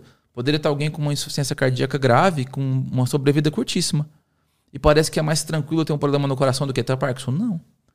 Então, A pessoa tem que entender a doença que ela tem, procurar o tratamento, melhorar o máximo possível e, e, e enfrentar. Não, é, é, fácil falar, é difícil fazer. Mas já que para quem está aqui cuidando é mais fácil falar, né? Porque eu não estou vivendo na minha pele diretamente. A minha função é, é, é, é, cobrar de você. Você tem esse problema, você tem que buscar seu tratamento, você tem que melhorar. Você não pode ficar aí sofrendo com medo do diagnóstico ou, ou estigmatizado porque tem uma doença crônica. Você tem, não. Você, você merece ser tratado e ter o máximo de qualidade de vida que você pode ter. Seja com remédio, com fisioterapia, com fonoaudiólogo, com cirurgia, com o que tiver ao nosso dispor para você melhorar. A gente sabe como que surge o Parkinson assim? É, é, é genético? É comportamentos que a pessoa teve na vida? Estresse pode ter alguma coisa a ver? A gente tem algumas ideias, algumas, alguns dados já, mas não todos. É, genética. Se você pegar todo mundo que tem Parkinson no mundo, entre aspas, né? 10% vão ter Parkinson vamos falar assim, mais genético, mais familiar. Vão ter membros da família ali com Parkinson. Se você tem um membro da família de primeiro grau, grau com Parkinson, você tem uma chance mais ou menos duas a três vezes maior de ter Parkinson, porque sua mãe, seu pai, seu irmão tem, tá? Isso continua sendo uma chance pequena, tá? É, acima de 40 anos é 0,1, 0,3%, tem, tem variado até, mas é, a chance de ter Parkinson é pequena. Então você vai multiplicar por 3 uma coisa que já é muito pequena. Então não precisa ficar assim alarmado porque a sua família tem. E não é porque eles têm que você vai ter. Agora, tem algumas alterações genéticas que é, provavelmente estão relacionadas a todas as pessoas que têm a doença, mas por causa da vida que aquela pessoa teve, de algum estímulo ambiental, uma combinação com outros genes, aquilo apareceu nele, não apareceu no irmão, não apareceu mais ninguém daquela família. Tá? Então você usa o que você conhece das doenças, das doenças familiares, que você consegue mais facilmente identificar os padrões genéticos, para tentar entender como é que esses padrões genéticos possam ser aplicados para quem não tem a forma familiar. Quem sabe lá para frente eu vejo quais genes aumentam realmente a chance de desencadear o Parkinson em mim e consigo anular a atividade desses genes ou mexer com elas. Hoje a gente não consegue fazer isso. A gente estuda muitos Parkinsons familiares é, em pesquisa, não em prática clínica. Para prática clínica, teste genético geralmente não serve para nada. A gente quer fazer, mas normalmente não tem muita uhum. serventia, serve só para sofrer.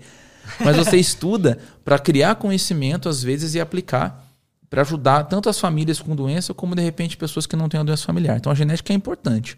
O que acontece no seu cérebro para você ter Parkinson? Basicamente, em algum momento você começa a perder dopamina.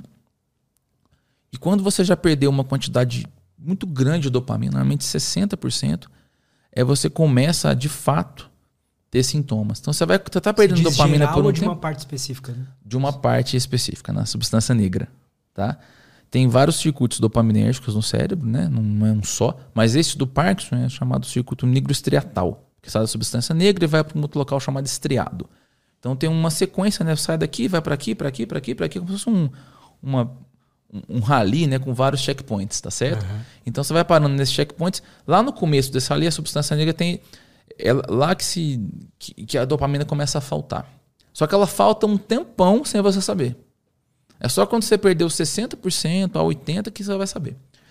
É lá no onde ela tem que agir, lá na frente, né, onde ela age num receptor para gerar uma, um comando, às vezes ele vai estar tá perdido já 80% antes de você de fato ter sintomas da doença. Porque enquanto você está perdendo a dopamina, você tem mecanismos compensatórios. Você parou de produzir, mas aquele, aqueles checkpoints conseguem armazenar por mais tempo, soltar devagarzinho, conseguem compensar né, tem vários mecanismos que vão compensar a perda da, da produção. É como se você estivesse vendendo um produto e aí de repente começaram, não tem mais matéria-prima, mas enquanto você viu que está faltando matéria-prima, você está vendendo pão, está faltando farinha. Então você vai pegar esse pão, guardar mais, vai arrumar alguma maneira de, de, de, continuar vendendo esse pão por mais tempo, mesmo quando você enquanto você não tem farinha. Só que uma hora a farinha acabou. Uhum. Ou faltou muito. Aí quando faltou muito, tá com 20% de função dopaminérgica, ou 20 a 40%, Aí que você começa a ter os sintomas de movimento, tremor, lentidão, rigidez. É, então, o primeiro sintoma que a pessoa vai fazer para procurar, vai ter para procurar um médico normalmente é um desses, tremor de repouso, sentindo muito lento, muito travado, ou alteração de caminhada, com perda de equilíbrio. São, essa, essas, essas são quatro sintomas clássicos: tremor de repouso, lentidão, rigidez e alteração de, de caminhada barra equilíbrio. Esses são os sintomas motores, entendeu? A lentidão seria o cara, tipo, se ele for tentar ele vai, escrever, ele vai devagar? Ele ou... vai tentar fazer um movimento lento. Entendi. Entendeu? E o músculo dele tá bom. É o comando para o movimento. Lá nesses circuitos, desse, basicamente, né? Vamos simplificar no tal, que não tá legal. Porque que quando loucura. você aprende um movimento, você aprende uma sequência de músculos que tem que ser contraídos daquele jeitinho sempre, né? É como se você colocasse um aplicativo no seu celular. Tá certo? Então, é, já, tá, já tá pronta aquela ordem. Então você clicou no aplicativo, abriu, está programado. Todo movimento nosso é assim, tem um programinha daquele movimento que você já faz. Então, assim, eu quero andar. Você não precisa, vou andar. Você falou, eu quero, eu quero até ali, você começa a andar. Agora, a ordem para esse movimento começar a iniciar tem a ver com esses circuitos. São movimentos estereotipados, movimentos, vamos falar assim, prontos, que você treinou, compôs aquela sequência, e para você viver sem se preocupar com isso, você manda e ele faz. Aí é, é dificuldade nesse comando que, que seria assim a característica. Então você, tá, você tem força na mão. Se você pedir para você apertar, você tem força. Não está faltando força. Mas a, o comando é lento. Aí o que eu faço para tratar? agoniante isso. Ser dado, exatamente. Por isso que o tremor é conhecido no Parkinson, mas quem normalmente. É, claro que vai variar, mas é, é a rigidez e a lentidão. A pessoa faltou travada que mais incomoda a maior parte das pessoas. Afeto psicológico do cara, assim, não, não, não ter o movimento, entende o que eu quero dizer? Mas é, essa falta de dopamina ali, tá mexendo Afeto. não? Afeto. Você estudou, hein? não, assim, eu, eu falo o seguinte, pode ter depressão no Parkinson? Primeiro, você pode ter porque, de repente, você tem uma doença nova e tem que lidar com ela, que é difícil, certo? Sim. Segundo, você pode ter porque todo mundo pode ter depressão com ou sem Parkinson, né? E terceiro, você pode ter porque a dopamina também faz parte do processamento do, do humor. Então, parte da sua a motivação tem a ver com dopamina, né? Então, um negócio chamado anedonia, falta de, de prazer de fazer as coisas, ou, ou abulia, falta de vontade de começar a fazer as coisas, que são características da depressão, falta de prazer, falta de vontade de começar, de motivação. Isso tem a ver fisicamente com a falta de dopamina. Então, no Parkinson, a pessoa pode ter depressão independentemente do impacto psicológico da doença ou outro, outros problemas da vida. Simplesmente porque quimicamente está faltando dopamina. Então, quando você começa a tratar com reposição da dopamina, pode melhorar os sintomas depressivos. Quando, inclusive, tem um dos medicamentos para o Parkinson, que é o agonista dopaminérgico, ele, o principal é a levodopa. Ela é, um, é, uma imitação sintética da, da dopamina. Né? Esse é o principal. E aí tem vários outros que vão ou proteger a levodopa ou agir que nem ela. Então, o agonista dopaminérgico, ele tem uma molécula que um pedacinho dela consegue grudar no receptor da dopamina. Ela é diferente da dopamina, mas um pedacinho dela vai no receptor e liga do mesmo uhum. jeito, entendeu? E aí então ela limita a dopamina. O agonista dopaminérgico ele é um dos usados principalmente para melhorar o humor de quem tem Parkinson. Quem foi operado melhorou muito os sintomas com eletrodo e pode tirar a dopamina, a, a levodopa, que é o imitador da dopamina, a gente tem que ter mais cuidado, às vezes, de retirar o agonista dopaminérgico para não desencadear um problema de humor. Entendeu? Porque a cirurgia, é, a cirurgia é mais para o circuito de movimento. Não é tanto para a parte de humor. O ganho de humor para a cirurgia ele é secundário. Tá? Não vai fazer cirurgia porque eu tenho depressão ligada ao Parkinson. É por causa de tremor, rigidez, lentidão. É, e algumas outras coisas. Mas é, tem que ter cuidado para não tirar remédio demais. Porque tá, se você pensar só no movimento, esquecer que também tem depressão na doença, você tira o remédio para o movimento e piora a depressão. É, vamos falar assim, equipes cirúrgicas imaturas poderiam fazer isso. Poderiam tirar o remédio é, muito rápido e a pessoa deprimir. E às vezes, mesmo você fazendo isso com cuidado, pode acontecer. Então, fica, esse paciente fica do seu lado. Você acabou de fazer a cirurgia, ele vai passar várias consultas programando esse aparelho aqui. Eu acabei não mostrando o tablet, né? É. é, e ele vai programar isso como se estivesse mudando a dose do remédio. E a gente vai estar de olho se tem algum outro tipo de sintoma acontecendo para poder compensar. Então, assim, Parkinson é uma doença muito complexa. Tem os sintomas motores, os sintomas não motores, e você começou muito bem com uma alteração de humor, é muito comum depressão, ansiedade. Alteração de sono, extremamente comum no Parkinson, por vários motivos, tanto por consequência dos movimentos imperfeitos, como também por alterações de circuitaria de sono.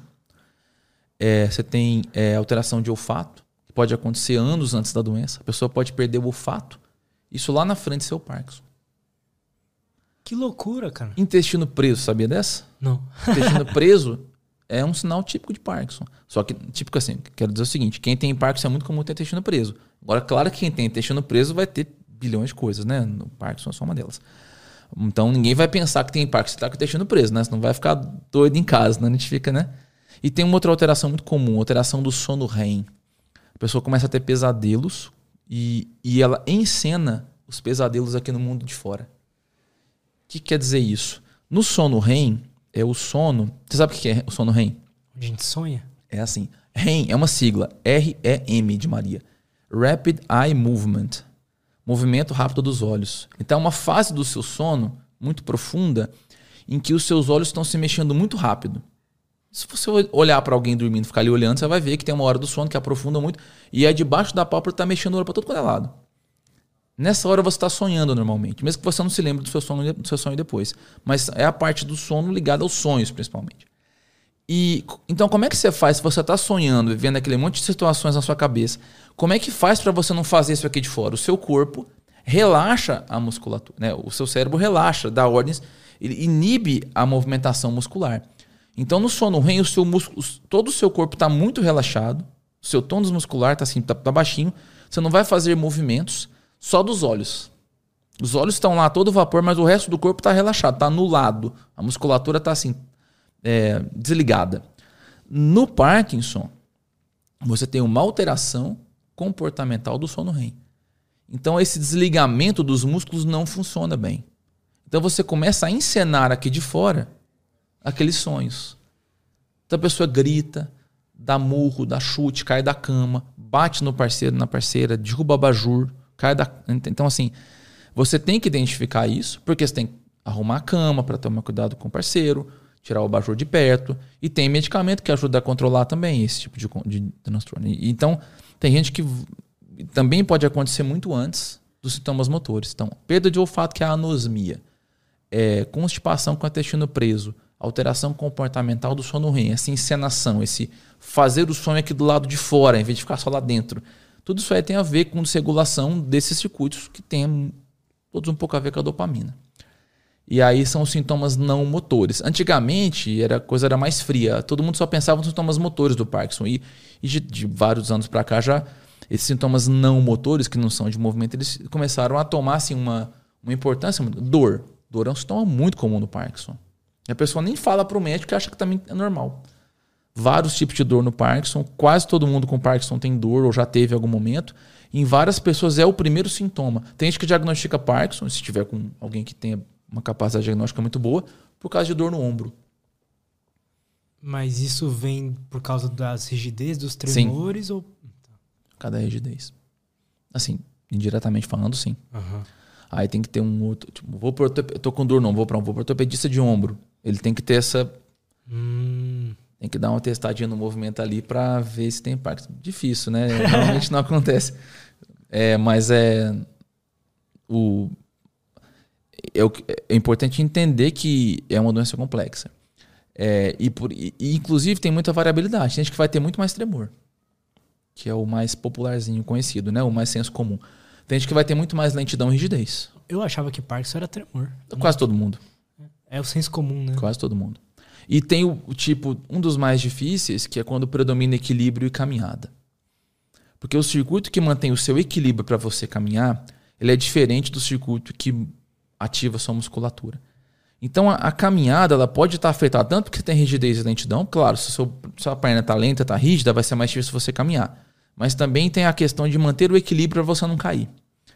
Então o circuito do equilíbrio, tanto é que ele não melhora com a cirurgia é outra região. A gente já tentou fazer cirurgia em alguns circuitos diferentes para melhorar equilíbrio, mas a gente não, não consegue ainda. Né? Na medicina, não, a técnica neurocirúrgica não desenvolveu ainda um alvo legal, assim, realmente bom para isso. Então você trata a cirurgia, você trata tremor, você trata rigidez identidade, mas o, o, equilíbrio você não consegue tratar muito bem. E é um dos, um dos sintomas que mais impacta as pessoas. Porque provoca queda. Se você não tem equilíbrio, você cai. E aí isso limita bastante. Você começa a ter que andar com apoio, né? E daqui a pouco não fazer suas coisas. É, então, é, e, e o equilíbrio, inclusive o remédio, não faz muita diferença. Equilíbrio você vai tratar com fisioterapia, por exemplo. Aí mesmo assim, você não vai conseguir, às vezes, fazer uma diferença enorme. Você vai fazer o melhor possível. Mas uma das coisas que mais fazem quem tem Parkinson sofrer é o equilíbrio. E tem algumas formas de parkinsonismo, que são doenças parecidas, que não são Parkinson e não podem ser operadas, que parecem Parkinson no começo e tem como predomínio alteração de equilíbrio. Então, equilíbrio é uma coisa que a gente é, torce mais para estar tá menos afetado. Ou para se tiver afetado ser mais porque eu estou rígido que aí eu consigo te soltar um pouquinho para você andar melhor. E uma coisa do equilíbrio que também atrapalha muito quem tem é o chamado congelamento ou freezing. Você está andando de repente você trava. Trava do nada. Não é que você foi ficando lento e travou. Você está no meio da caminhada e travou. Ou então você vai atravessar uma porta, como tem um obstáculo, você trava. Ou então quando você vai começar a andar, não sai do lugar. É como se tivesse assim um, a conexão lenta para começar a rodar aquele aplicativo, entendeu? Aquele programa da caminhada. Você pode não estar tá rígido nem lento, mas o programa que você tem que dar o start não vai. E aí isso trava. Esse sujeito também não ajuda muito. Dá para tentar, mas não dá para operar por isso. É um extra. E aí é uma das causas, de, uma das grandes causas de incapacidade, né? Com uma doença mais progressiva. E a doença mais avançada, e dependendo de fatores disso também, pode evoluir com alterações de memória, cognição, até demência. Existe demência do Parkinson. Caramba, cara. Todo mundo pode ter um pouquinho de alteração cognitiva no Parkinson. Mas coisa que não te atrapalha, se nem você dá conta disso, se você fizer um teste ali neuropsicológico, você vai ver algum detalhe. Principalmente quando é jovem, é pouquinho. Mas com o tempo de doença, ou quem começou a doença já muito idoso, tem uma tendência cada vez maior a, a desenvolver sintomas de demência. É aí que está o problema. Porque nessa hora não pode operar mais. Por quê? Porque se você já tem uma fragilidade cognitiva, já tem um risco de demência, a cirurgia pode te fazer mal. Ah, é? Então, dentro do protocolo para ser operado, você tem que fazer o teste neuropsicológico para ver se você tem reserva cognitiva boa e ser operado com segurança. Se passou do ponto da demência, não pode operar. E aí. É, é comum? Tipo, é, todo mundo que tem Parkinson acaba tendo algum, Olha, algum problema assim? É, não. Se você pensar que você vai. A tendência é isso ir surgindo. Mas pode surgir tão lentamente que você vai viver décadas. Se você tiver uma forma precoce. Eu falo muito de forma precoce, que também não é uma doença só de idoso, tá? Cada vez mais jovens têm e ficam muito angustiados porque se comparam com o idoso, sendo que a doença do idoso é bem diferente do jovem. É, em termos de, de, velocidade de progressão. O, o, o, jovem começa mais cedo, mas ele progride bem mais lentamente, normalmente ele tem vai demorar muito mais para ele ter risco de demência. Enquanto que o idoso não. Se ele já teve o diagnóstico muito idoso, é um dos fatores de para ele ter demência depois. Se você teve um diagnóstico é, na média, que é de idosos, depois de 20 anos de doença, 80% das pessoas vão ter demência. Entendeu? Caramba, cara. Não fazia então, ideia disso. É uma quantidade alta. Mas porque quando você vê a média, você vai pegar todo mundo da idade mais velha. Então, o jovem, eu tô com 35 diagnostiquei Parkinson, vou ter demência com 55? Provavelmente não. Provavelmente você vai evoluir mais lentamente. Mas você, por que que fala, Vim? Porque você pega a média lá de acima de 65, grande parte vai, ter, vai estar nessa faixa etária, já tem uma reserva cognitiva mais baixa. A gente vai perdendo reserva cognitiva com a idade, né? A gente vai ficando mais velho, a gente vai tendo menos reserva de cognição. E vem uma doença que também pode afetar isso, então as coisas se somam. Se você é jovem, é igual atividade física, né? Se você é, é disciplinado no seu exercício, você vai criando reserva física para você. Então, quando chega a hora de você ter artrose, você vai ter mais resistência, você tá, vai ter menos artrose. Não é porque a atividade física necessariamente evita a artrose, ela pode estar tá te dando só uma reserva. No Parkinson, essa é uma dúvida. Fator de proteção para o Parkinson quase não tem. Atividade física é um deles muito estudado. Mas a gente não sabe muito bem se é porque ela cria reserva, e aí quando a doença vem, você tem reserva, ou se ela diretamente interfere na velocidade do Parkinson. É uma das coisas que mais sugere interferir com essa velocidade, de repente fazer com que você tenha mais velho, que você tenha mais lento. Mas isso também não é definitivamente provado. O que é provado é que faz bem. Já fez, tem que fazer. Depois que o mundo ficou mais sedentário, a gente foi tendo mais Parkinson? É difícil porque o mundo está ficando mais sedentário por vários motivos, né? E também está diagnosticando Parkinson com muito mais frequência por causa de conscientização, de mais é, gente sim. treinada. Então, é, é possível que sim, já que a gente sabe que a atividade física, sabe assim, a gente tem grandes evidências de que a atividade física deve de, retardar o desenvolvimento do Parkinson, tanto para começar como para continuar. É possível que sim. Mas o principal elemento que está fazendo a gente diagnosticar Parkinson mais eh, em jovens agora, aparentemente é a alerta diagnóstica mesmo. Quantos pacientes, mesmo hoje, falam: olha, eu tenho Parkinson há 10 anos, porque eu Comecei esse estômago com 25 anos. E foi receber o diagnóstico cinco anos depois. Uhum. Mesmo hoje, com todo, em grandes centros, tendo passado até por especialistas. É incrível como isso ainda é comum. Porque fala, não, esse jovem não tem isso, a pessoa nem pensa que pode ter. Ela tem que acabar chegando para um especialista em transtornos de movimento para a pessoa saber o que acontece. Eu já operei gente com menos de 30 anos, porque teve Parkinson desde os 21. Eu tenho paciente para operar em breve com, com 30, 30 e poucos. Começou com 22. Caramba.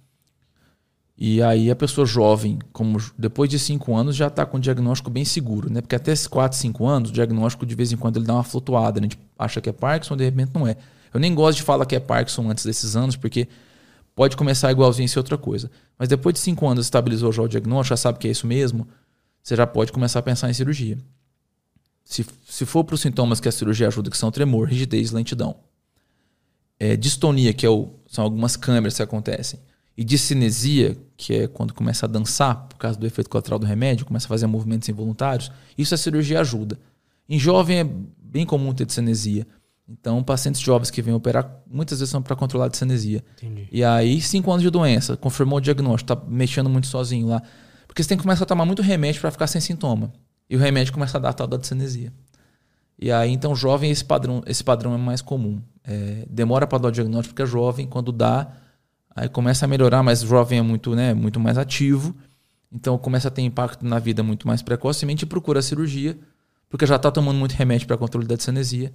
E aí a gente usa a cirurgia para ajudar a controlar a discinesia. Entendi, cara. Podemos fazer uma pausa rapidinho para ir no claro. banheiro ali, tomar uma Vamos água lá. e a gente já volta? E estamos de volta. Cara, então o que, que, é esse monte de coisa aí que tá na mesa agora? Agora tá na hora de mostrar os brinquedinhos, né? Então, bom, é, vamos começar aqui eu já tinha mostrado o eletrodo, né? Aqui. Esse daqui é um modelo, né? Ele tá dobradinho aqui, porque como é de demonstração, acaba, claro que o que vai no seu cérebro tá novinho, né? então, esse eletrodo aqui é o fiozinho que vai lá na cabeça. Olha o tamanho dele. Dá pra ver daí? Uhum. Olha aqui na minha mão, né? Então, ele tá vendo que ele tem quatro contatos, né? Inclusive, esses do meio, eles são direcionais não é só um anel, ele tem três pedacinhos. Você consegue fazer um estímulo direcional, tá? Então você, isso que você coloca na cabeça, por isso que o furinho pode ser bem pequeno. Você coloca, conforme ele está descendo lá, é, você consegue fazer esses testes. E quando eu encontrei a posição ideal, eu deixo lá, mas percebe que eu tenho opção, tá vendo? Eu tenho o alvo aqui, mas eu tenho uns contatos a mais para poder assim brincar com esse estímulo ao longo do tempo, tá? Isso fica tudo debaixo da pele, você coloca um de cada lado assim da cabeça. Aí ele sai por debaixo da pele, vem aqui atrás da orelha. Essa é a primeira fase da cirurgia. Nessa fase que você tem que estar acordado. Porque se você estiver dormindo, eu não consigo testar, como eu expliquei, né?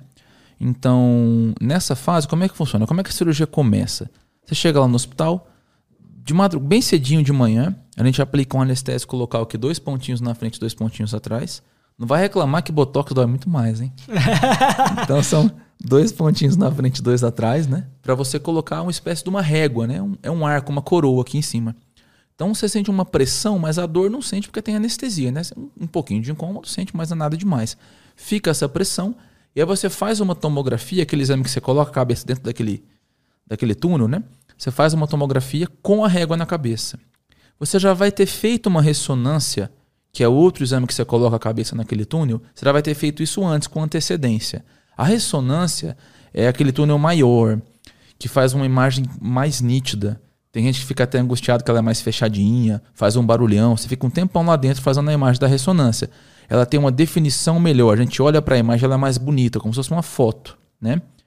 Mas a ressonância, como ela é magnética, ela engana a gente um pouquinho na parte geométrica se eu for medir direitinho o, tamanho das coisas, por mais que o contorno seja bonitinho, o tamanho é um pouquinho distorcido. Não é nada demais para o dia a dia da neurologia, da neurocirurgia. Mas no caso do DBS, essa cirurgia aqui, é tudo muito milimétrico, então a gente não pode se enganar em nada. Então a gente tem que fazer a ressonância primeiro.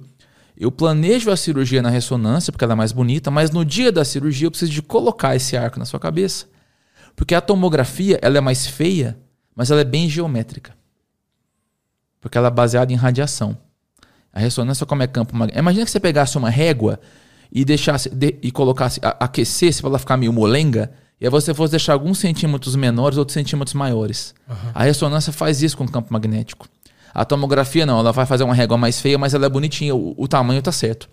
Então eu pego a beleza da ressonância, né, que é mais fácil de ver, onde eu falo para o computador onde eu quero ir, e a tomografia ela é fundida a ressonância com essa sua régua na cabeça, para que na hora de eu colocar o fio seja matematicamente mais preciso. Entendi. Certo? Eu faço uma comparação. Vamos supor que eu vou vir aqui para o teu estúdio, né? Então eu vi uma foto aqui do estúdio bonita, né? então eu vou me guiar pela foto. Mas para eu chegar até aqui, se eu quiser olhar pela foto, eu não vou ver as ruas direitinho. Eu prefiro pegar um mapa que é mais feio, mais quadradinho, que eu vou traçar melhor o meu caminho. Entendeu? Então a fotografia é mais bonita, tá? Mas para eu chegar aqui mais fácil, para eu dar a coordenada, né, a, a, instrução é melhor o um negócio mais feio quadrado. Sim. A tomografia é esse feio quadrado, é o mais bonito. Então faça a ressonância que é mais bonita, depois a tomografia feio quadrado no dia da cirurgia. Então a pessoa chega na cirurgia de manhã, põe uma anestesia, coloca o arco na cabeça, fica uma pressãozinha, essa pressãozinha depois passa, faz a tomografia com esse arco na cabeça, essa régua, e aí o computador funde as duas coisas, e ele me fala assim: olha, Bruno, para colocar essa ponta desse eletrodo aqui aí onde você falou, no cérebro, e para ele passar por esse caminho que você falou, porque não é só a ponta que importa. O grande mérito do cirurgião, além de saber o local final, é no caminho não bater onde eu não devo. Uhum. Que aqui, aqui que dá complicação.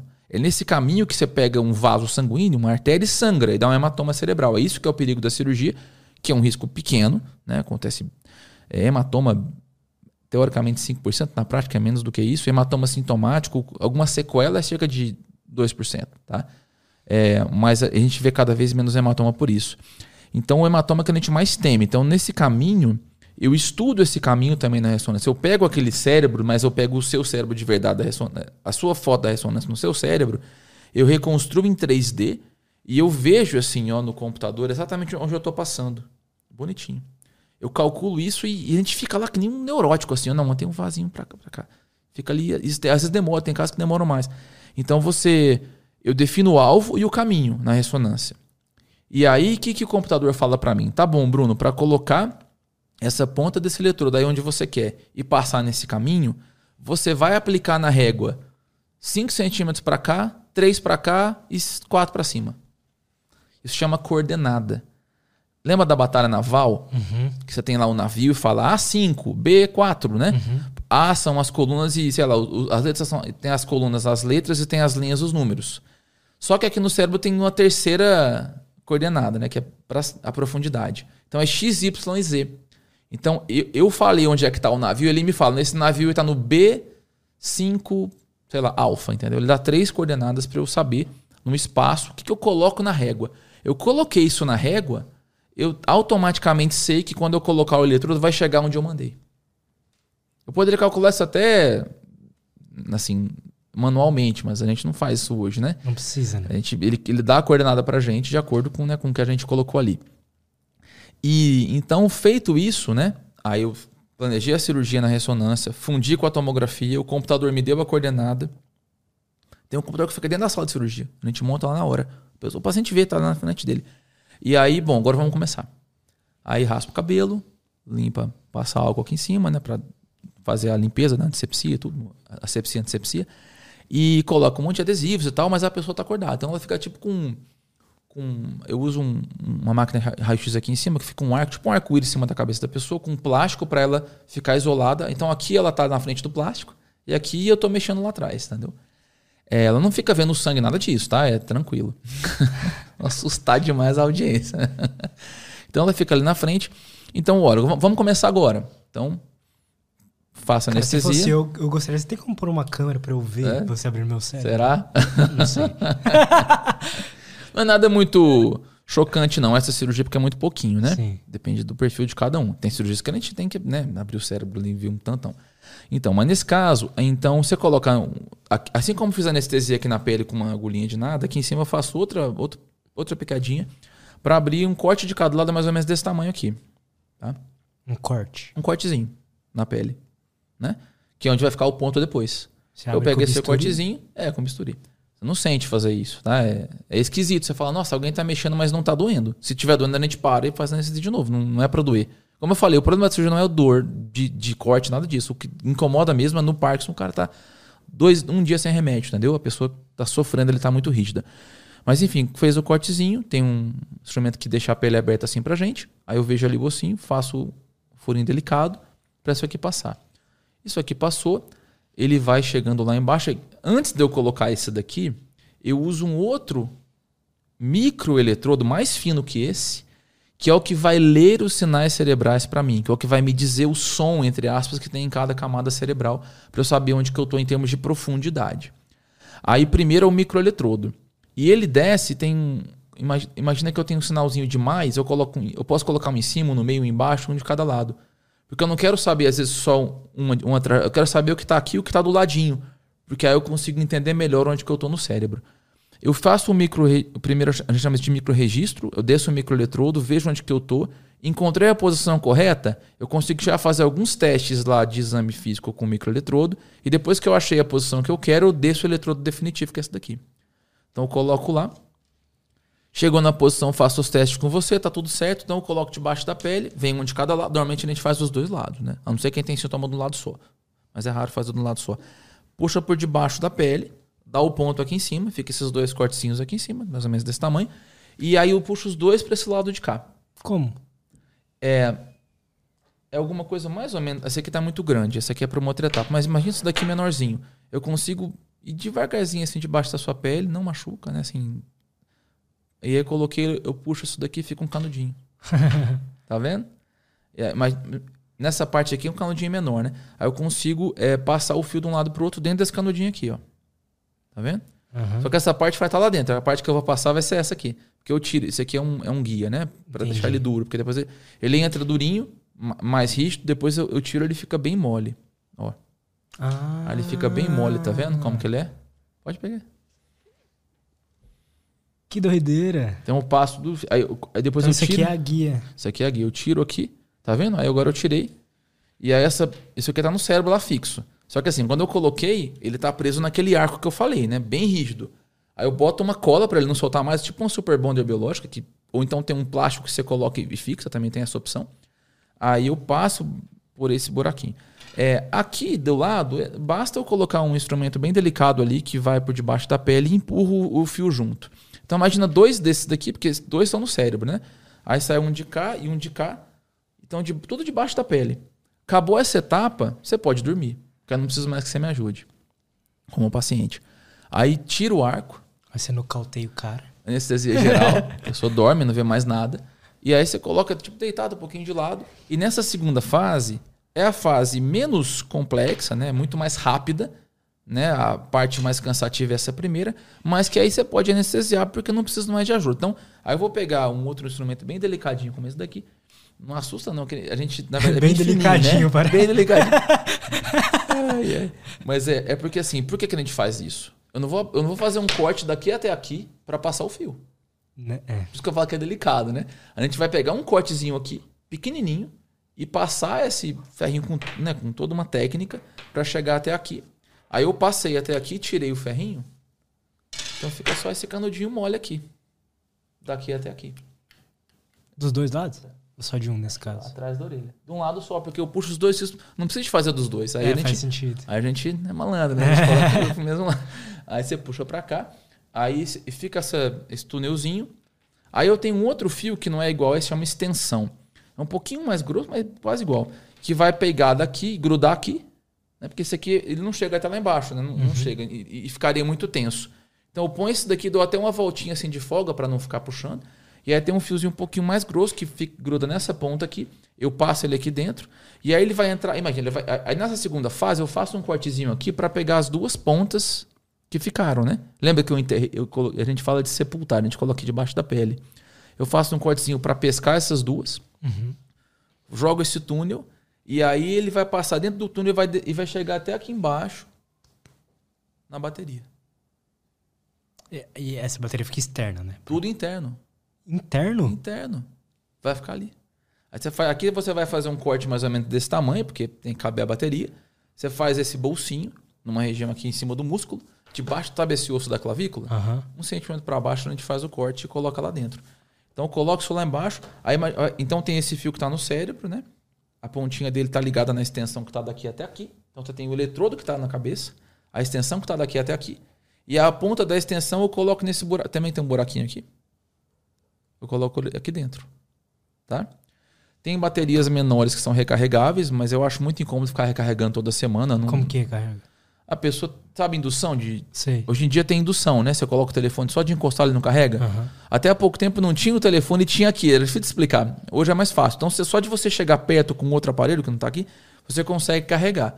Mas por que você coloca uma recarregável? Para durar mais tempo. Você tem que trocar mais tempo depois. Só que por que ela é desconfortável? Tem que ficar toda semana colocando aquele aparelho aqui, ficando no sofá lá quietinho, ver se carregou direito.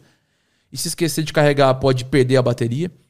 Eu tenho, não gosto. Né? Eu acho que estigmatiza mais, tem que ficar carregando como se fosse um telefone. Com o tempo, aumenta a frequência das recargas. Eu prefiro colocar uma que dura um pouco menos, por exemplo. Ela é um pouquinho mais grossa. Mas você colocou aqui, programou, não tem que ficar recarregando mais em casa. Você vai trocar daí a mais ou menos três anos, é a média. Ah, legal. Tá? É, faz, é bem melhor do que ficar toda semana. Então, porque essa aqui você vai. É. Às vezes a recarregar, você vai trocar depois de sete anos, oito, vamos falar dez. Eu não acho que compensa. Ah, não, é uma criança que vai colocar por causa de distonia, que vai ficar a vida inteira com isso e está gastando muita energia, o dela dura só um ano e meio. Aí a gente vai pensar no assunto. Porque também trocar numa criança a cada um ano e meio por mais 80 anos de vida, às vezes não é interessante. Mas, via de regra, eu sempre ó, recomendo. Primeiro vamos fazer, mas é uma opção minha como cirurgião também, né? Eu, pela minha experiência, eu acho que vale mais a pena. E eu, agora quem já colocou a, a, a, normal. Não, doutor, já entendi, mas eu quero colocar recarregável, já entendi, quero assim mesmo. Não vou falar que não, a gente também pode Sim. colocar. Né? A gente discute isso na hora de, de quem que vai indicar a cirurgia. Então a bateria ficou aqui de baixo, então fica um corte aqui, que a gente faz ponto de plástica, fica mais estético. Dá para ver isso, porque a pele aqui é fininha. Se você tirar a blusa, dá para ver um relevo debaixo da pele, né? Se tiver de biquíni, né, sem camisa, vai dar para ver uma caixinha. Mas ela está escondida debaixo da pele. E o ponto da cicatriz é ponto de plástica. Então você vai ficar com dois cortezinhos na cabeça aqui em cima. Um atrás da orelha, que é só para puxar o fio.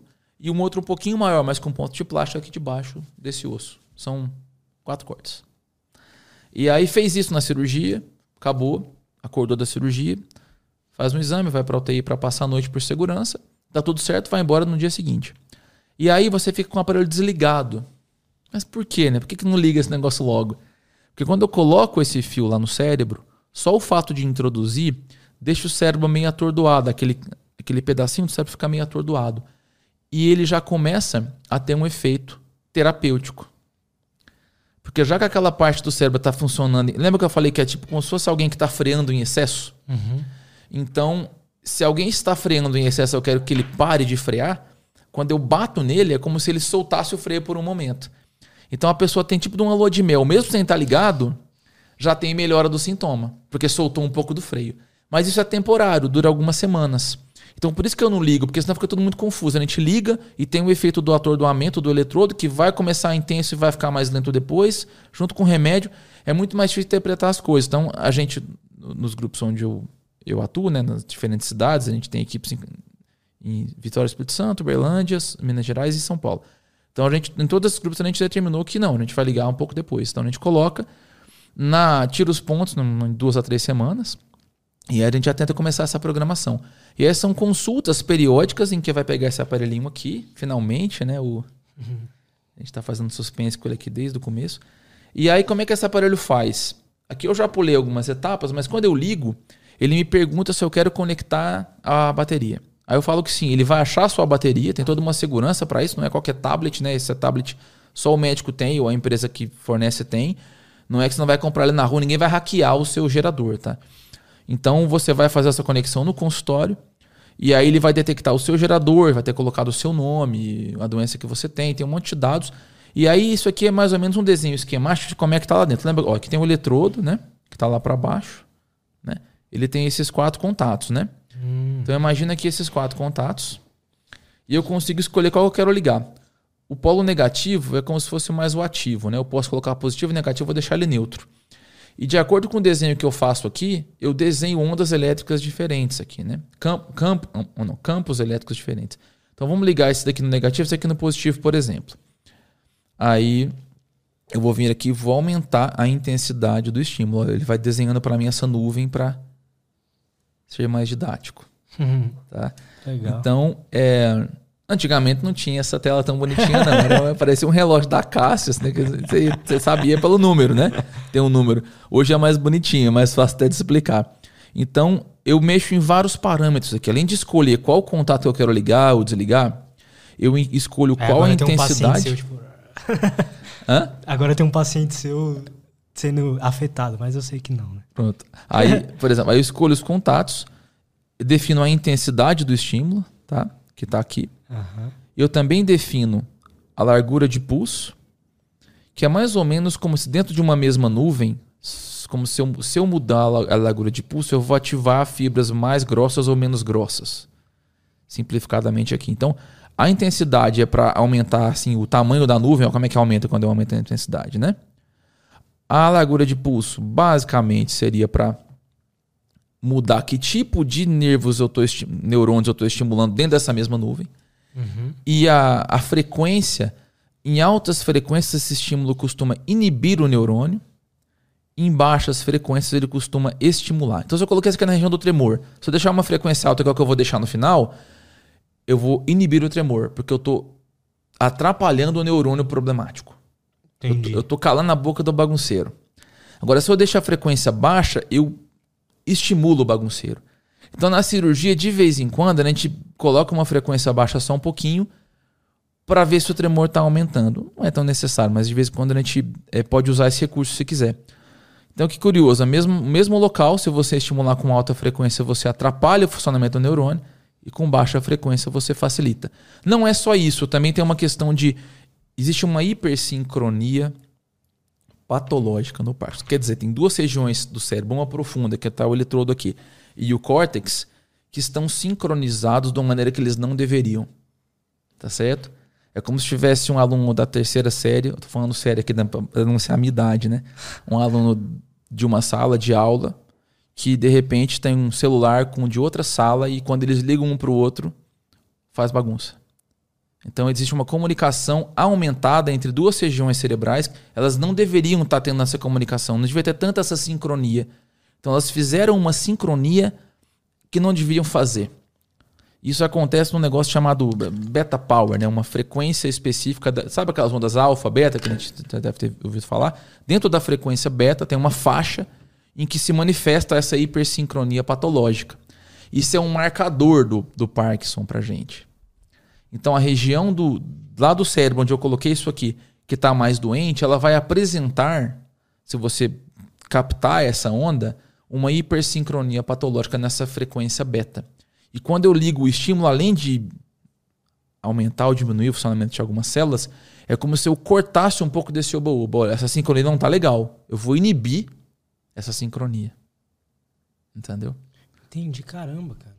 Então, os, os geradores mais novos estão tentando, não tem tanta aplicação tão prática assim, eles estão tentando detectar, depois que eu já implantei, quais eletrodos aqui estão pegando essa hipersincronia patológica para já me falar qual que eu devo ligar, entendeu?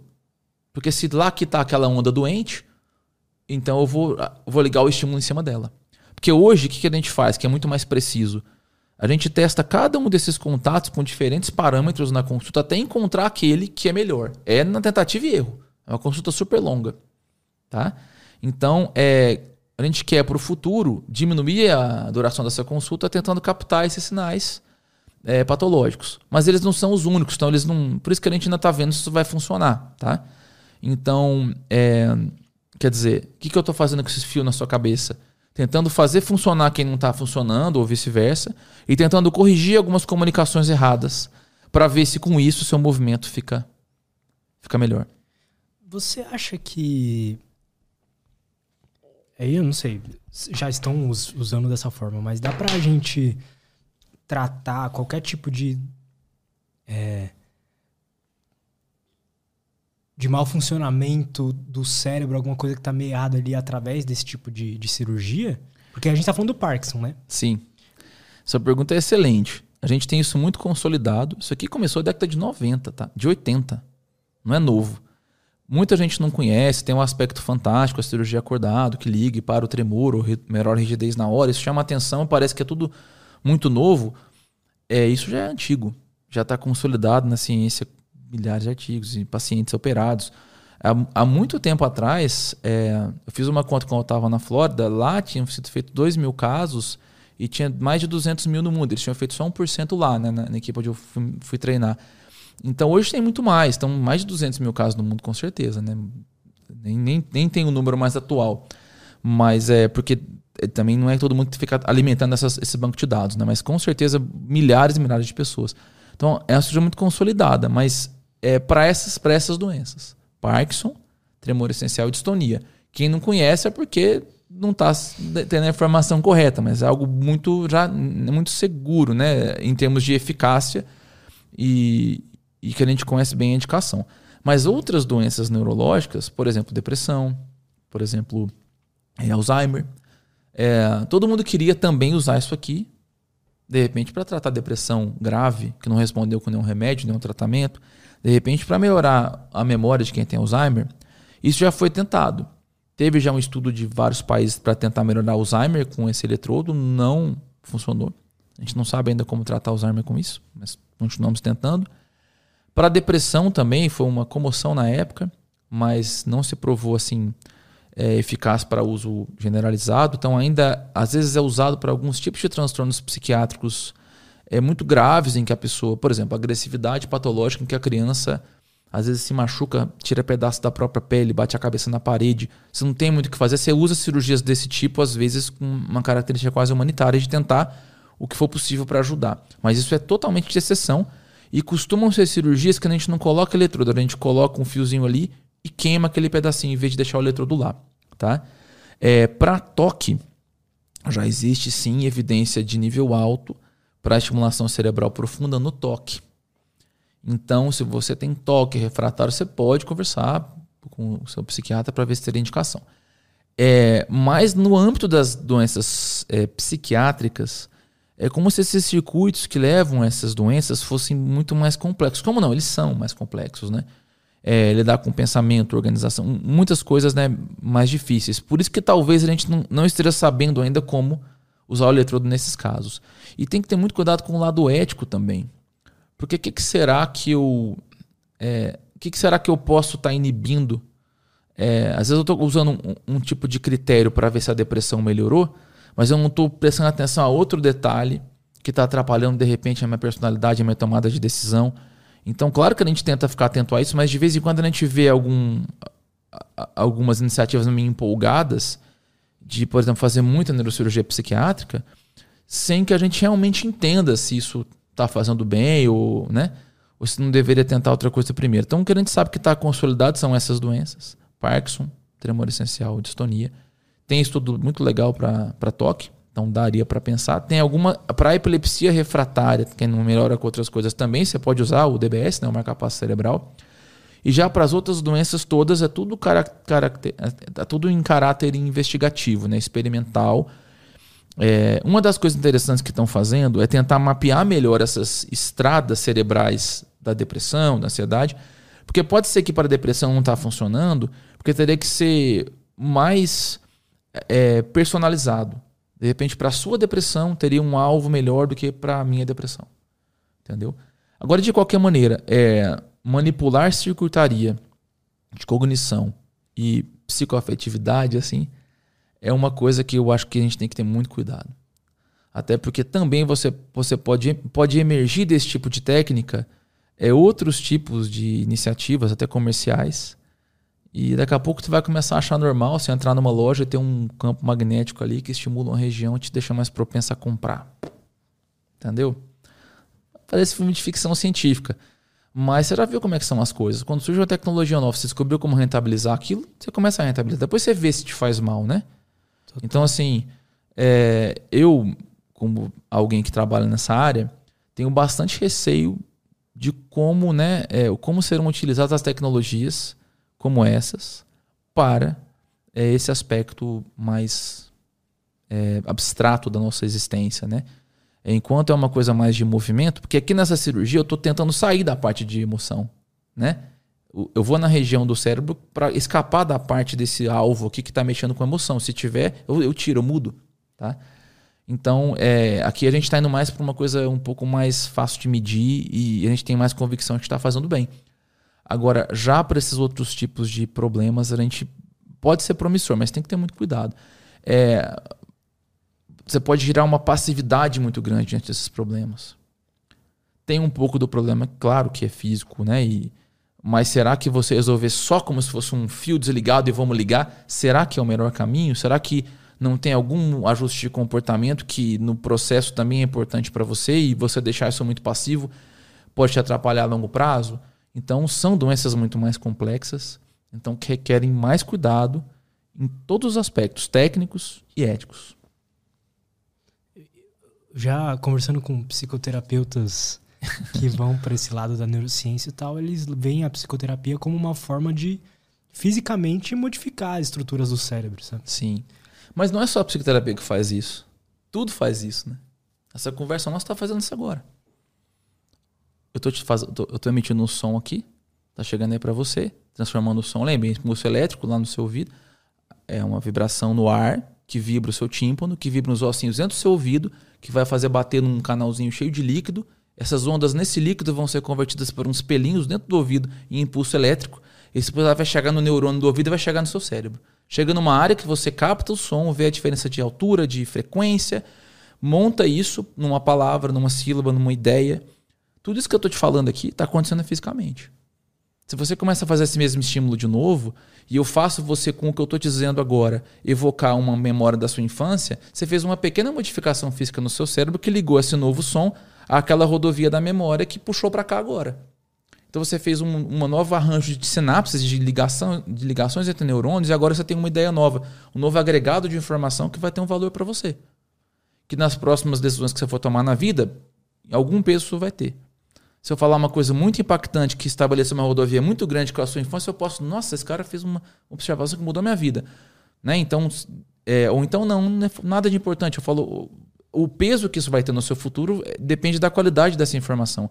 Mas vai ter algum peso na, na matemática que o seu cérebro vai fazer nas suas próximas decisões. Entendeu? Então não é só a psicoterapia que altera o cérebro. É tudo que a gente faz agora que está alterando um pouquinho o cérebro. Agora a psicoterapia é legal, é muito legal a gente enfatizar isso da psicoterapia, porque é o paralelo que você está fazendo com o remédio. A pessoa acha que às vezes o remédio é mais forte e que a terapia é só bater papo, né? Tem esses preconceitos, né, que já são absurdos hoje.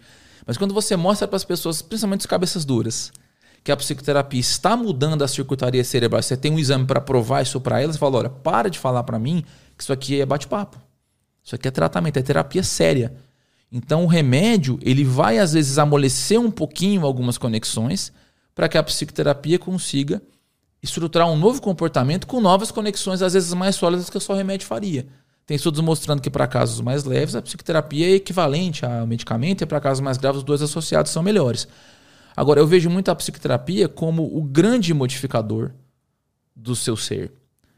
Agora, às vezes você não vai conseguir só com ela. Porque às vezes você está com um padrão de comportamento tão forte que você trazer uma ideia nova, um modo diferente de pensar ou de agir, não consegue falar mais alto do que a barulheira dessa orquestra desafinada. Então você vai ter que chegar alguém meio a, a força, entre aspas, né, com um medicamento. Olha, fica mais quietinho aí, orquestra. Vamos, vamos receber esses músicos novos que estão chegando, que eles vão tocar com a gente agora. Nossa música vai ficar mais bonita depois. Entendeu? Talvez você falar para uma orquestra que está gritando, deixa os músicos novos entrar, eles não vão. O que, que, são esses músicos novos? São os novos comportamentos que a psicoterapia está querendo te ensinar. Mas se você ficar insistindo numa orquestra que não está te ouvindo, às vezes não funciona. Por isso que o remédio ele ajuda nisso nos casos mais graves. Então o psiquiatra ele vai ter a, a competência de mensurar isso pela sua, pelo seu discurso, pela sua consulta e dizer para você tem que usar remédio, não tem que usar, tem que usar tal remédio pelo seu comportamento, essa aqui é melhor, essa aqui é melhor que são, vamos falar assim, boias para quem está se afogando, não se afogar, enquanto está aprendendo a nadar. Eu não posso falar para você que não sabe nadar, jogar no oceano, ó, essa tá se afogando aí, vai, vai, vem nadando até aqui o barquinho, você não vai conseguir. Agora eu vou lá com o barquinho, eu quero te ajudar. Te jogo uma boia, falo, bom, agora eu tô aqui. Agora você segura na boia e vamos bater o pezinho. Entendeu? Eu vejo muito dessa maneira, sabe? Eu acho que é, tanto a farmacoterapia revolucionou essas doenças, mas por outro lado criou uma certa tendência de médicos pouco preparados para isso prescreverem, porque são remédios com menos efeitos colaterais hoje do que era no passado. Então muita gente que não entende de depressão, de ansiedade, começa a tratar, às vezes faz besteira. tem um abuso gigantesco, por exemplo, de Rivotril. Rivotril é uma marca, mas o clonazepam no Brasil e outros medicamentos da classe dos benzodiazepínicos. É super prescrito de modo errado no Brasil. Porque um monte de médico que não sabe disso está prescrevendo. Então, os medicamentos, conforme eles ficaram mais seguros, tem menos riscos de você dar, mais gente menos capacitada começou a sentir a vontade de prescrever. E de vez em quando ajuda, porque tem gente que não tem nem a, o acesso à psicoterapia. Mas a gente tem que colocar isso com, uma, com certo cuidado para a gente não perder o valor importante de mudar o seu comportamento, de descobrir qual mudança você pode empreender em você para você, aos poucos, também ajudar o seu cérebro a funcionar melhor para o seu bem-estar. Tem doenças que vão precisar de remédio o resto da vida, faz parte, porque é uma alteração física muito grande. Mas mesmo essas vão, vão, vão gostar muito que você cuide dos seus hábitos, né? Como eu vejo que você fala, né? Todo mundo que vem aqui com essa pegada fala muito isso, isso é muito legal. É, dormir bem, se exercitar, comer bem, educar suas emoções, fazer meditação. Para quem que isso não vai fazer bem? Você não pode fazer sem orientação, que você pode se prejudicar, né? Mas você fazer isso bem orientado, para qual aspecto da sua vida que não vai ajudar? Então, por que a gente vai usar só um remédio se a gente também pode mudar de hábito e ajudar no que o remédio está fazendo? Né? E também vice-versa, porque eu também vou ser cabeça dura e não quero tomar um remédio, sendo que eu tenho um problema que o comportamento sozinho não vai resolver. A gente tem que fazer a conciliação desses dois aspectos e entender que tudo, mesmo que esteja acontecendo num nível abstrato, e vai até de posição filosófica de cada um, também está acontecendo fisicamente no seu cérebro. Então, quando você muda de comportamento, você muda o seu cérebro fisicamente. Quando você toma um remédio, você muda o seu cérebro fisicamente. Você tem que saber a dose disso tudo para que essa mudança física transforme você numa pessoa com instrumentos melhores para lidar com a realidade. Eu concordo 100% com essa opinião, cara. Eu, eu acho que a, a psicoterapia, em termos gerais, eu, hum. Aí pode ser polêmico, mas eu não sou médico, então posso falar o que eu quiser. a, psicoterapia, a psicoterapia, em termos gerais, eu vejo ela, ela ajudando mais, é, mudando mais vidas do que uma pessoa que só toma remédio. Tipo assim, uma pessoa que só, to, só faz terapia, eu vejo ela evoluindo mais que uma pessoa que só toma remédio.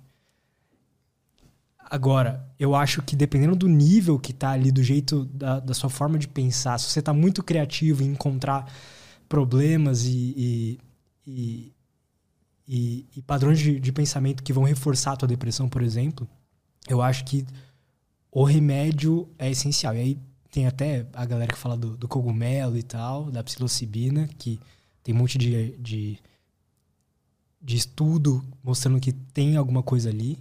Mas qualquer tipo de, de, de ferramenta que a gente possa ter para deixar o cérebro mais plástico e facilitar a gente mexer essas cordinhas, né? Por que não? O, o, o cuidado de qualquer tipo de substância é que você tem que saber o que, que você está usando, em qual dose, e ter feito aquilo com cuidado, com critério, devagarzinho, testando todas as doses, as substâncias em pessoas adequadas, para poder prever um pouco do resultado e fazer bem.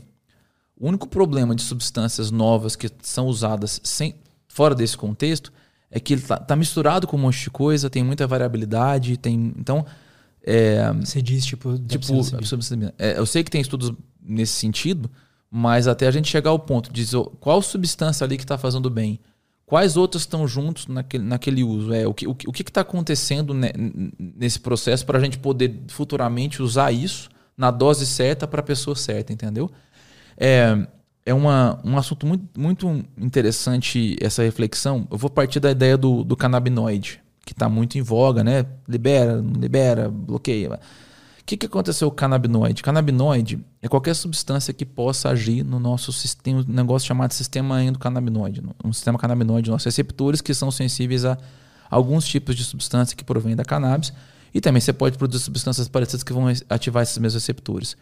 Então, na planta cannabis sativa, da qual se produz a maconha, você produz uma série de substâncias. E várias dessas substâncias conseguem agir nesse sistema nosso canabinoide, certo? As principais aí que estão na, sempre na, inclusive na mídia, são o THC e o CBD, o canabidiol e o THC. Então é assim é o conhecido no, no, nas rodas boêmias, né? Então é é legal como uma nova classe a ser estudada e tem algumas coisas cuja cuja eficácia já foi comprovada. Por exemplo, para formas de epilepsia infantil refratárias a outros tratamentos, excelente. Aquelas mães que tinham que sofrer para conseguir canabidiol, claro, é absurdo, né? O que bom que hoje isso foi superado. Tem algumas formas, por exemplo, de sintomas de câncer, É, perda de peso com falta de apetite você pode melhorar com alguns tipos de tratamento com canabinoide.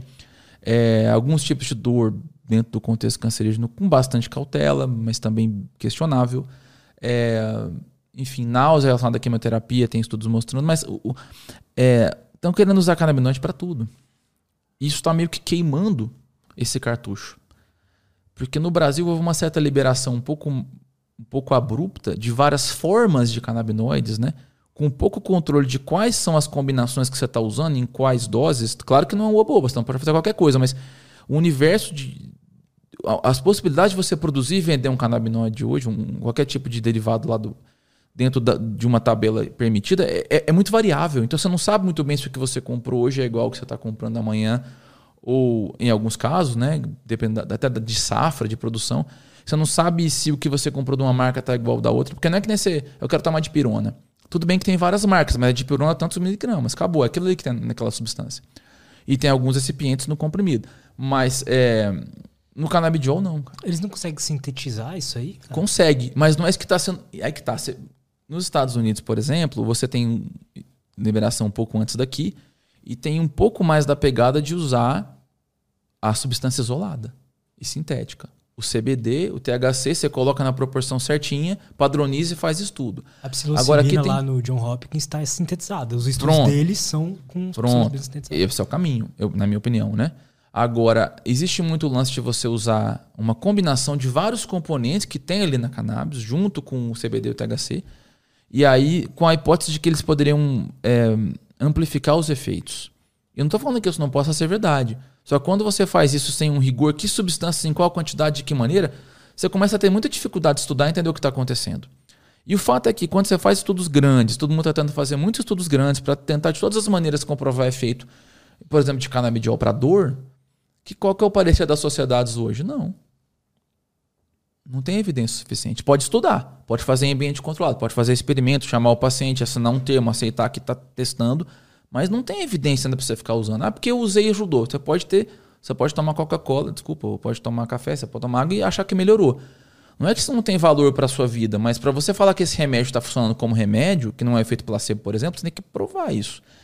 Então, é, e como foi uma liberação um pouco menos criteriosa do que o habitual, vamos falar assim, mais flexível do que o habitual, para não ser pejorativo uhum. no termo criterioso, foi mais flexível, até porque tinha essa crise de não conseguir comprar, de não conseguir usar, e gente precisando e muito caro.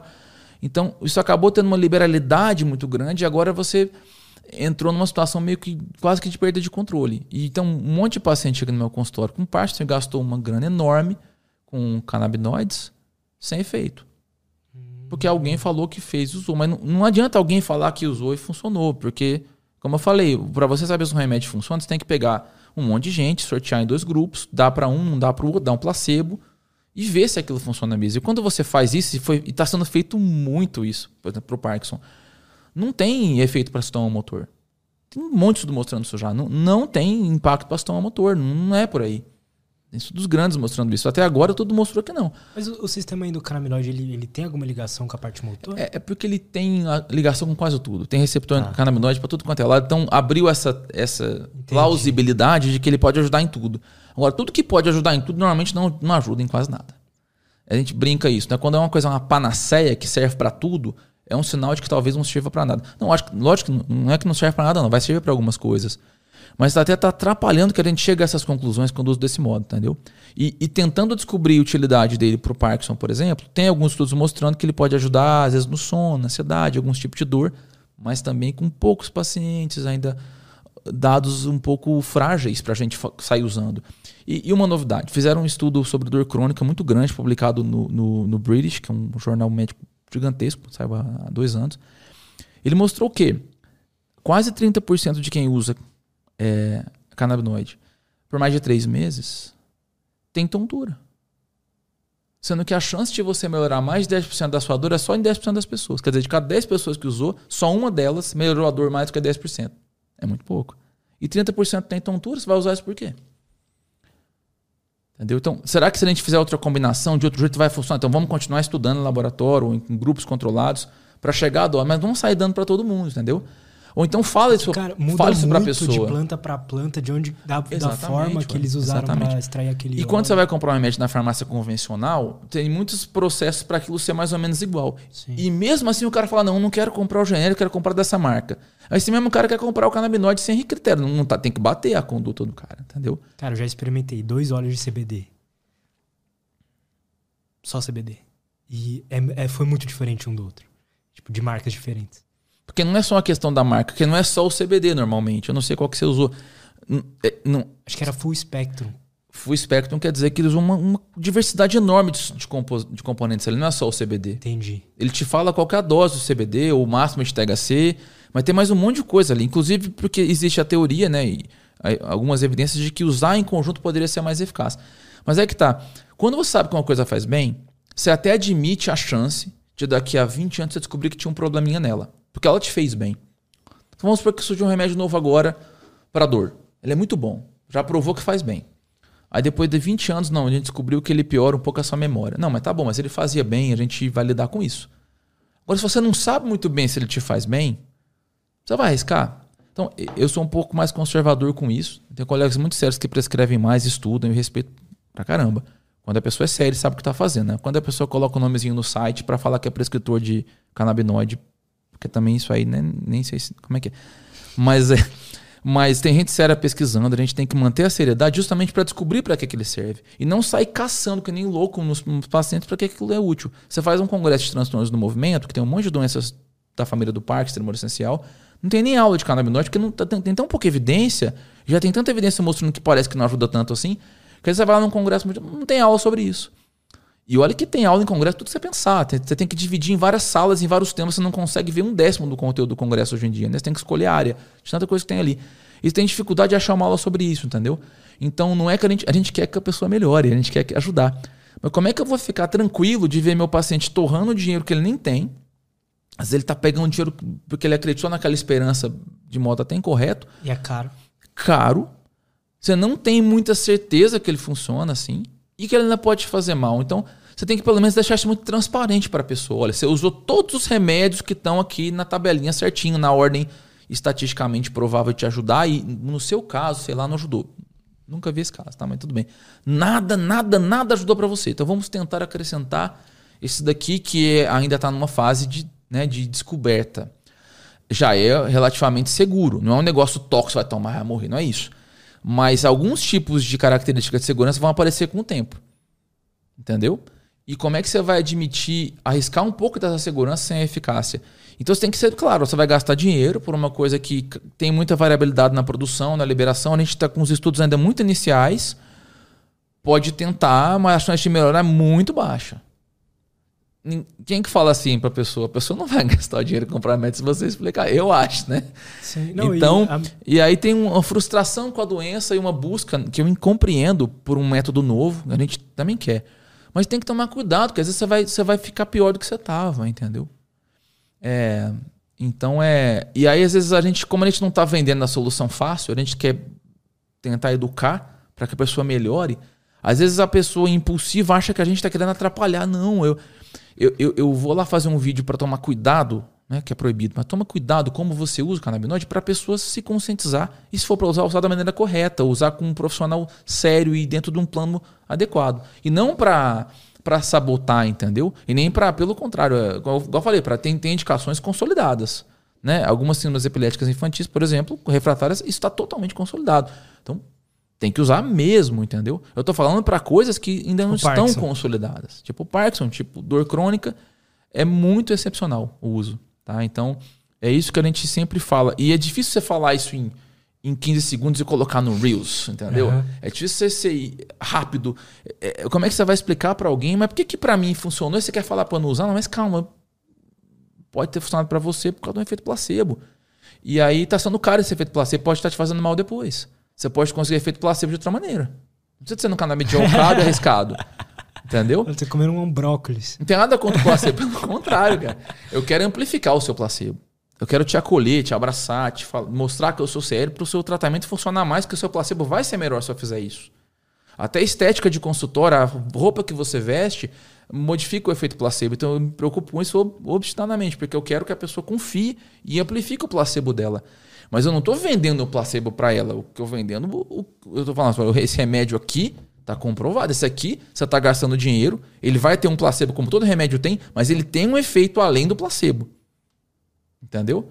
Aí você está comprando esse efeito lá na, na farmácia. Ou a cirurgia é idem. Agora eu não posso te criar uma, uma mística aqui, um tratamento que, tipo, nem é tratamento comprovado. Não tô falando, tô falando de linhas gerais agora, não tô falando do canal adicional. Uhum. Mas é porque se, se, faz isso muito, né? Com é, uma tentativa, tipo assim, não comprovada, e aí, na verdade, você está acolhendo o paciente como outros médicos não acolheram, e o paciente melhora porque você teve essa postura. Agora, tem gente que acolhe porque é sério, tem gente que acolhe porque tá bem intencionado, apesar de, às vezes, um pouco alguns estão bem intencionados, mas não estão estudando como deveriam, e outros simplesmente porque estão de má fé. Então, acolher pode ser por má fé, pode ser de boa fé, mas sem estudo, ou pode ser de boa fé com estudo. Então, procura alguém te acolha, mas também te ofereça o que a medicina pode oferecer para você somar as duas coisas, entendeu? Também aquele médico que estuda e é grosseiro e não acolhe, uhum. ele afasta as pessoas. E de repente o, o charlatão que acolhe vai fazer mais bem do que o que estuda e não acolhe. Tá? Então vamos aprender, assim, até com o charlatão, como que ele acolhe, né? fazendo assim, uma brincadeira, mas estudar sério e oferecer o que, o que realmente funciona além do acolhimento. Acolher virou obrigação. Medicina integrativa, que virou um termo, toda medicina tem que ser integrativa. Cara. Toda medicina tem que olhar o paciente como um todo, o contexto social dele, familiar, o que, que ele pode, o que ele pode, o que ele quer, o que ele faz, para você escolher o que passar para ele. Esses conceitos de medicina integrativa, para mim, cara, são, é, é, medicina, não tem que ser. É medicina tem que ser assim, entendeu? Como ela deixou de ser assim na prática de muita gente, surgiu o termo da medicina integrativa para meio que resgatar o que era para ela já continuar sendo desde sempre. E é esse aspecto integrativo e acolhedor que a medicina foi perdendo, deu brecha para o médico sério parecer que ele é o, o chato, o frio. Então a gente tem esse papel agora, esse momento na medicina de, de, de, de trazer o acolhimento de novo e a ciência. A gente tem que ser sério. Eu falo assim: é, vamos levar a ciência até onde ela consegue. Porque ela é o método para convencer teimoso. Quando ela não conseguiu mais, o amor tem que começar imediatamente. Entendeu? Tem que ter as duas coisas. Você tem que conhecer toda a sua ciência e oferecer a tua ciência. E depois tem que oferecer o teu amor. E amor é um aspecto humanitário. Você tem um amor pelo seu cônjuge, pelo seu amigo, pela sua família e tem um amor pelo seu paciente, pela sua profissão. Então, esse amor, ele tem que entrar, em, ele tem que estar o tempo todo ali. Se você ama o seu paciente nesse sentido, você vai querer estudar tudo que tem para ele, saber o que tem evidência, o que tem mais chance de ajudar e além disso, abraçar, acolher, explicar e querer que ele melhore também pelos placebos todos da vida, entendeu? Cara, esse negócio esse negócio de placebo é muito louco, né? Você sabia que se você der uma substância, tem um estudo que fez isso, deu uma substância que é um antagonista do opioide, né? O opioide ele tira dor, né? Morfina, metadona, tramal, tramadol, codeína, são substâncias que atuam em outro sistema de, de receptores aí que são receptores opioides. E eles aliviam a dor, certo? Todo mundo sabe disso. E tem, e tem substâncias que fazem o contrário. Fizeram um estudo com uma dessas substâncias é, que inibe o efeito opioide, e aí quando você inibe o efeito opioide, você também inibiu o efeito placebo. Então o efeito placebo, ele parte dele está passando na via opioide. É físico, tudo é físico no seu cérebro. O que é abstrato aqui de ideia também está acontecendo fisicamente lá dentro. Então, aquele papo que durante muito tempo a gente achou que tivesse uma mente, algo assim mais etéreo. Mas aí, outro, aí é outro assunto é, tudo que você está experimentando aqui, mesmo de pensamentos abstratos, você consegue, se você tiver numa, num tipo de, de exame especial dentro de um contexto de pesquisa, você consegue ver quais áreas estão mais ou menos ativas. Você vai ver que quando você está apaixonado tem uma área, está com raiva tem outra área, quando você está com medo tem outra área, quando você está com fome tem... Cada vez a gente consegue aumentar a resolução disso, saber mais precisamente o que está acontecendo ali dentro para cada sensação que você tem. Então, as sensações grandiosas, complexas, estão acontecendo ali em locais definidos, entre aspas, tá? Agora, isso não quer dizer que tenha ou não tenha uma coisa mais abstrata ou metafísica. Aí já é uma questão, né? Além. Tá? O que, que você acha? Bom. Se você quiser falar, né? Que eu sei eu que às acho... vezes é ruim falar, você como profissional, falar de uma opinião pessoal, não, sei lá. Eu, eu acho que é, Uma questão que eu acho muito legal é a questão do livre-arbítrio, porque eu acho que tem a ver com isso. Livre-arbítrio é a capacidade de você escolher livremente, né? E se tudo está só no seu cérebro, por mais que você ache que você escolha aqui uma camiseta verde ou uma camiseta azul, se tudo está no seu cérebro ali, só nas sinapses, né, que é um neurônio conversando com o outro, é como se aquilo já tivesse pré-definido. Então, quando eu acho que eu estou. Na verdade, eu já bati o olho nas duas camisetas, já tem aqui no meu cérebro um monte de informação que vai conversar já tá, e vai dizer se eu vou escolher essa ou aquela. Entendeu? Vai fazer aquela balança. Eu gostei da azul, porque era a cor da minha infância, a cor do mar, eu gosto do mar, me dá tranquilidade. Eu gostei da verde, que é a esperança, aquilo vai tudo ter um peso no seu cérebro. No final, uma vai pesar mais e você vai escolher. Você vai achar que você escolheu, mas se alguém estivesse lendo o seu cérebro em tempo real, já ia saber da tua escolha antes de você fazê-la. Certo? Então, isso é um, de, é um determinismo, né?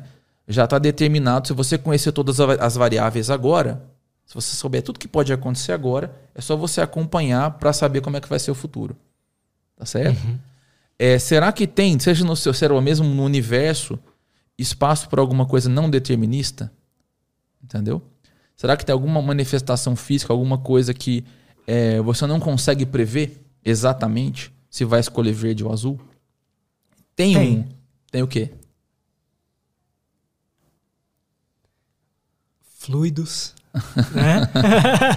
Mas se você conhecesse todas tipo as moléculas. O mar. Mas se você conhecesse todos os átomos do mar, a posição exata em que ele está em cada momento, as forças que agem sobre ele, você poderia prever também para onde que vai a onda. O clima. Mesma coisa. É porque é muito complexo para você captar, mas se você conhecesse todas as várias, você captaria nesse Será? sentido. Já ouviu falar da teoria do caos? Sim, mas.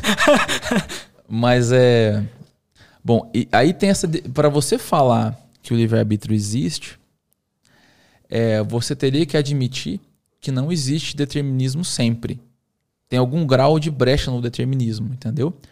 Então, é, e um cenário, olha, esse aqui é muito complexo, né? Muito polêmico. Vou tentar só falar aqui. Um cenário da física que permite, event, talvez permita esse, essa situação, é a coisa da mecânica quântica. Não é o quântico que foi explorado aí também pela picaretagem, tudo é quântico, não é isso não, tá? É, na mecânica quântica, é, existe a possibilidade de alguns fenômenos não terem um valor pré-definido. Então existem equações para definir probabilidades. Por exemplo, isso aqui vai para cá ou vai para lá? Esse, essa partícula vai para esse lado ou vai para esse lado? É, não é um oba-oba, mas existem equações para dizer o grau de probabilidade que ela, que ela tem de vir para cá, para cá, para cá, para cá, para cá, para cá, para cá. E num dado momento de estudo dessa partícula, não consegue prever para onde que ela vai. Mesmo conhecendo todas as variáveis ali dela, você não consegue prever para onde ela vai. Uhum. Então, aí é, e aí entra uma polêmica, né, de gente que estuda isso aí pra caramba, eu não sou ninguém nisso, né? Eu fui na pandemia, eu estudei bastante isso para ver se eu entendi um pouquinho, mas é, é, é difícil, né?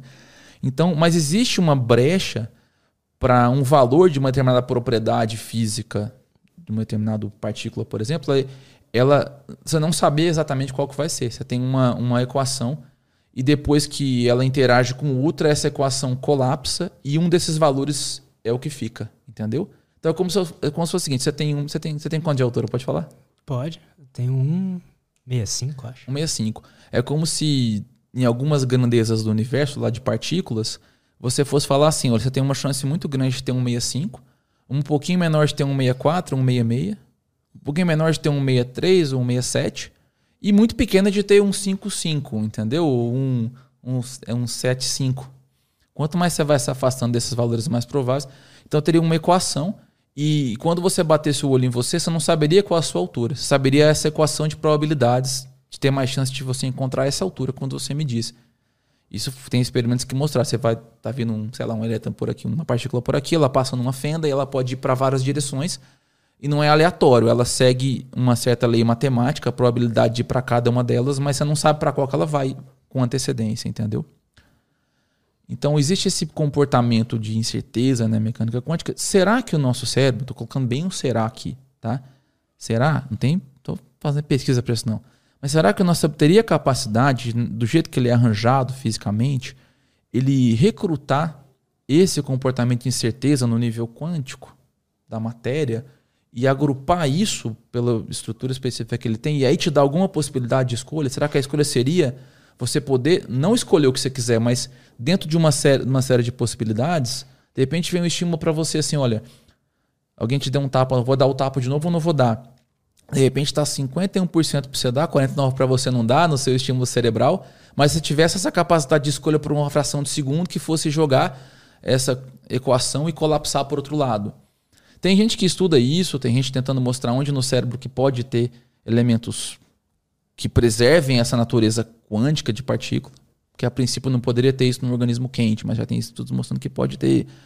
Então tem teorias sobre isso que tentariam de repente dar uma, uma base, né, para a possibilidade de você ter escolha sem você sair do, dentro do conhecimento físico que você tem hoje. Só não, é, então, eu não posso dizer que você tenha a minha experiência subjetiva. Isso não é como médico, nem como nada técnico, nem cientista, mas a minha, a minha experiência subjetiva é de que eu tenho escolha. Eu acho que, apesar de eu poder estar sendo iludido pelo meu cérebro, tem horas em que eu sei que a minha. Eu tenho a sensação subjetiva de que a minha inércia era fazer isso, mas eu consigo fazer outro por esse poder de escolha, mas isso é a sua opinião, tá? É que nem fé, é uma Sim. questão. Eu, na, esse experimento eu não consigo fazer aqui de fora, pelo menos ainda. Ninguém consegue. Então, o melhor laboratório que eu tenho para isso, pelo menos até hoje, é aqui dentro. E é um laboratório muito ruim, que é um laboratório subjetivo, né? Eu posso estar totalmente errado. Mas eu estou dentro de, uma questão que é importante para a vida, eu acho, né? Tem um tem escolha. E o melhor laboratório que eu tenho agora para isso é aqui dentro. Então é o melhor que eu posso contar no momento. Eu quero contar com algo melhor quando eu puder. Mas por enquanto, a, a minha experiência é que eu tenho. Seja qual for a explicação, eu acho que eu tenho e eu. Inclusive, acho que o que me define é como eu escolho diante de tantas circunstâncias que me são impostas. Porque você nasce com um código genético que vai definir até como é que vai ser grande parte do teu cérebro. Experiências que você vai ter, mas que também são condicionadas pelo onde você nasceu, quem é seu pai, sua mãe, quem, como que você estudou, se teve comida, não passou fome. Né? Quanto a gente passa fome e aí e a gente está privilegiado aqui, não, nem se toma, toma muito consciência disso. Então tem tantas circunstâncias fora do seu controle que você meio que não merece onde você está. Você está porque você está por uma série de coisas que você não fez, né? E o que, que sou eu? O que, que sobra de valor para mim? Se o meu cérebro eu herdei da genética, se a minha condição ambiental tem coisas que eu controlo hoje, mas a grande parte também da minha formação de personalidade foi o que meus pais me deram, foi o que minha escola me deu, foi o que minha realidade me deu. A comida que eu pude comer, a atividade física que eu fiz ou que eu não fiz, enfim. Então, de tantas coisas que a gente não controla e que compõem partes importantes nossas, tem alguma coisa que a gente de fato controla? Será que, será que tudo é estímulo armazenado, que depois, informação armazenada por estímulos que, quando eu acho que eu escolhi, não escolhi nada? Ou será que tem alguma parte minha que escolhe? Porque se for só raciocínio sináptico, que é tipo um computador, um, neurônio ativa o outro, que ativa o outro, que é o, até onde a gente comprovou, é, não tem escolha. Entendeu? É um computador. Não tem escolha. É, é, é muito complicado para você enxergar que você não está escolhendo. Mas se for só isso, você não escolhe. Você acha que você escolhe.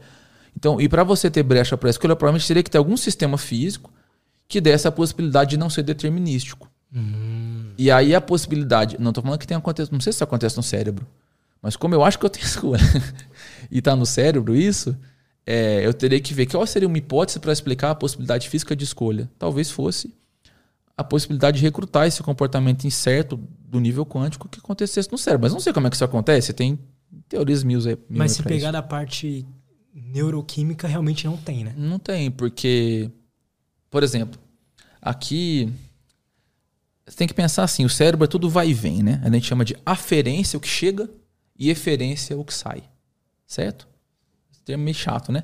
Aferência e eferência, mas é o que chega, o que sai. Então, é para você, eu vim aqui colocar o dedo aqui, é, alguma coisa, um monte de coisa chegou, um monte de, de ideias que eu já tinha, sentimentos. Imagina, aquela empresa cheia de gente, um monte de gente falando, cada um falando, cumprindo o seu papel com as informações que já tem, chegando para mim. E aí eu recebi tudo aquilo, calculei e resolvi colocar ou não colocar o dedo, entendeu? Então tem uma última, um, último local, uma última inflexão dessa informação que está chegando e dali é que está saindo. Imagina um, um X, né? um, uma ampulheta, né? Tá, vamos tá chegando de cima um monte de coisa, um monte de dados e vão confluindo por um ponto. Desse ponto, aí eu vou começar a sair informação. Então, primeiro eu vou sentir alguma vontade de pôr o dedo aqui na mesa e depois eu vou começar a pôr o dedo na mesa. É o comportamento. Uma percepção e uma ação, certo? Então, a percepção é uma série de informações que chegaram para mim e a partir da percepção eu vou, eu vou ter uma ação. Concorda que tem um ponto em que isso sai da, da percepção e vira ação, né? Uhum. Certo? Porque até certo ponto eu processei percepção e depois eu verei ação. Uhum. No cérebro, depois que eu comecei uma ação, ela pode receber novas percepções e ser modulada, mudar de caminho. Certo? Mas aí são outras pequenas ações que estão vindo de percepções. Então, no fundo, tem um monte de percepção que chega e uma ação que sai.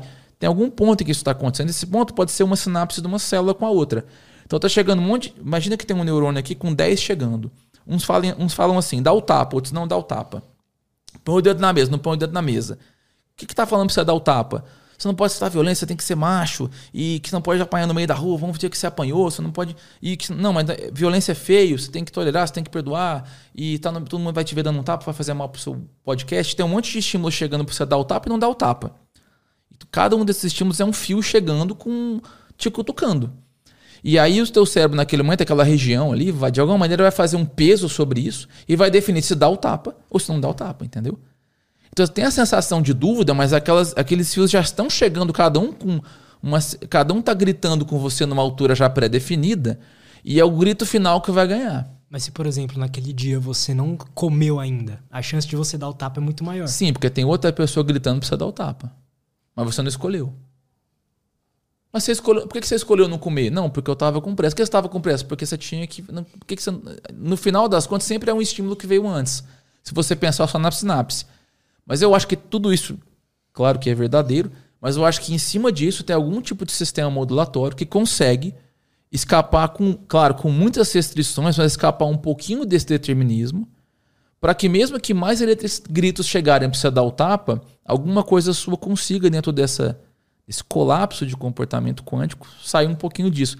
Mas não é nada radical. Todo mundo é quase sempre muito previsível se você conhecer as variáveis. Mas é a brechinha que você tem para ter alguma individualidade na sua existência. Porque o resto é tudo. Você não escolheu nada. Será por você pensar que se não tiver livre-arbítrio, você, você é só um filme no play? Tá tudo, grave, tá tudo definido já. E se o universo todo. Nossa, a gente tá viajando. Se o universo todo for assim. Mas eu não acho que tá tudo. O que, que é passado, presente e futuro? Não é nada, porque já está definido. O futuro é só o presente desdobrado. É previsível. Eu acho que, sendo bem teórico aqui, claro, né, nenhum tipo de prova, mas eu acho que seria um, um seria um colapso do universo se não tivesse variabilidade, porque o passado, presente e futuro é a mesma coisa, está tudo definido.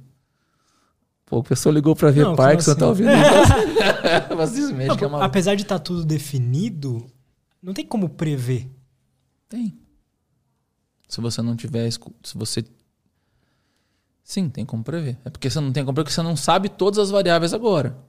Mas se você soubesse, você preveria. Imagina um. Imagina um jogo que você joga. Você gosta de, video, de muito de game, né? Como você sabe, cara? Não, você fala assim nas entrevistas com o pessoal. É, então, por exemplo, é, você jogava aqueles jogos de computador das antigas lá de PC, tipo Prince? Joguei, cara. Pensa um jogo, um jogo de Atari, bem simples lá, tá? tá? É, alguém programou e colocou várias variáveis ali para que quando você fosse jogar você não soubesse. Mas daqui a pouco você aprendeu. Daqui a pouco você sabe tudo que pode acontecer com aquela bolinha quando você bater a raquetinha, não sabe? Você sabe, você sabe prever exatamente o que vai acontecer. Você quer fazer, você não consegue fazer com a sua mão, você fica jogando para tentar mas não tem mais mistério, né? Então, é, se você conhece todas as variáveis, você sabe tudo que pode acontecer. Entendeu?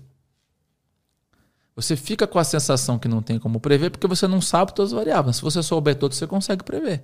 Você que programou o jogo, não era nada. Você... Mas e se, por exemplo, não não é se não for possível saber todas as variáveis, entende o que eu quero dizer? Sim, Algo ainda mais mas aí não, você não tem escolha, só você nunca vai saber disso, só isso. Não é possível porque você não tem capacidade de processar essa informação. Realmente você não tem, a gente não tem. Será que o computador um dia teria, poderia ler seu cérebro agora e saber o que você vai fazer daqui a pouco? Entendeu? Ele não pode prever tudo porque ele não sabe que estímulo que ia vir no ambiente. Mas ele sabe exatamente o que você vai fazer de acordo com cada estímulo que chegar. Porque ele sabe tudo que está acontecendo em você ao mesmo tempo e em cada coisa o que, que poderia levar ao outro. Ele, ele, conhece todos os membros dessa empresa exatamente como é que ele se comporta em cada situação. Você não tem como prever porque você não conhece todos os membros das suas próprias ideias e sentimentos. Você também não sabe o que vai acontecer com você aqui de fora. Mas aí que tá, o autoconhecimento é isso. Você conhecer como é que você age de acordo com os estímulos do ambiente. Sim, pode não, ser. E, tipo, e usar isso a teu favor, né? Sim. Eu não vou me pôr num ambiente que eu sei que não vai dar bom, sabe? Assim, o, a relevância prática do que eu faço para isso, né, é, não é muito, é mais filosófica, né? E eu acho que o que é prático seria o seguinte: eu lido com coisas, com doenças crônicas, cuja melhora depende de você aceitar mudanças em você. Então você fica só no remédio e uma hora o remédio não basta. Então eu sempre falo, a dor ou a doença crônica, a limitação, ela vem te trazer alguma mensagem. Não quer dizer que seja uma mensagem justa, não quer dizer que você tem culpa no mundo, que você mereça passar por essa dor ou por esse problema. Mas ela traz uma mensagem, ela traz um convite, ela traz uma provocação. O que, que você vai ter que mudar agora para melhorar, entendeu? O que, que você vai ter que se superar agora? Qual a mensagem aí que você vai ter que entender que não está dando certo?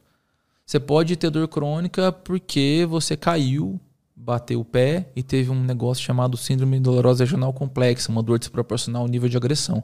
Não mereceu aquilo, não é isso, né? Só caiu, como você poderia ter caído. Mas agora para você, você vai ter que, vai ter que ser mais disciplinado para você melhorar. Você vai ter que é, conseguir tomar remédio com uma certa frequência, vai ter que fazer procedimentos, você vai ter que às vezes melhorar o seu peso para ter menos carga em cima do seu pé, melhorar a sua postura. Você vai ter que fazer às vezes psicoterapia porque o sofrimento psicológico alimenta a sua dor crônica e vice-versa. Você vai ter que fazer coisas que você não ia ter que fazer antes, talvez, mas você vai ter que mudar. A dor te provocou uma mudança que de repente pode te fazer bem. O que você vai aprender nesse processo vai te fazer uma pessoa melhor. Então a doença crônica, a dor, a, a dor de modo mais amplo, né, como algo que atrapalha o seu bem-estar ou a sua saúde, ela te desafia a empreender mudanças. A gente às vezes tem dificuldade de empreender, empreender porque está viciado em outros comportamentos, né? E porque também se acha injustiçado de ter que fazer aquilo. E eu até entendo esse sentimento, porque a gente né, não, não mereceu estar tá doente, entendeu? Ninguém, ou pelo menos não sabe que mereceu, né? Então a gente simplesmente se sente mal, né? E, e, e fraco. Então, peraí, então aconteceu isso, o que, que eu posso fazer agora?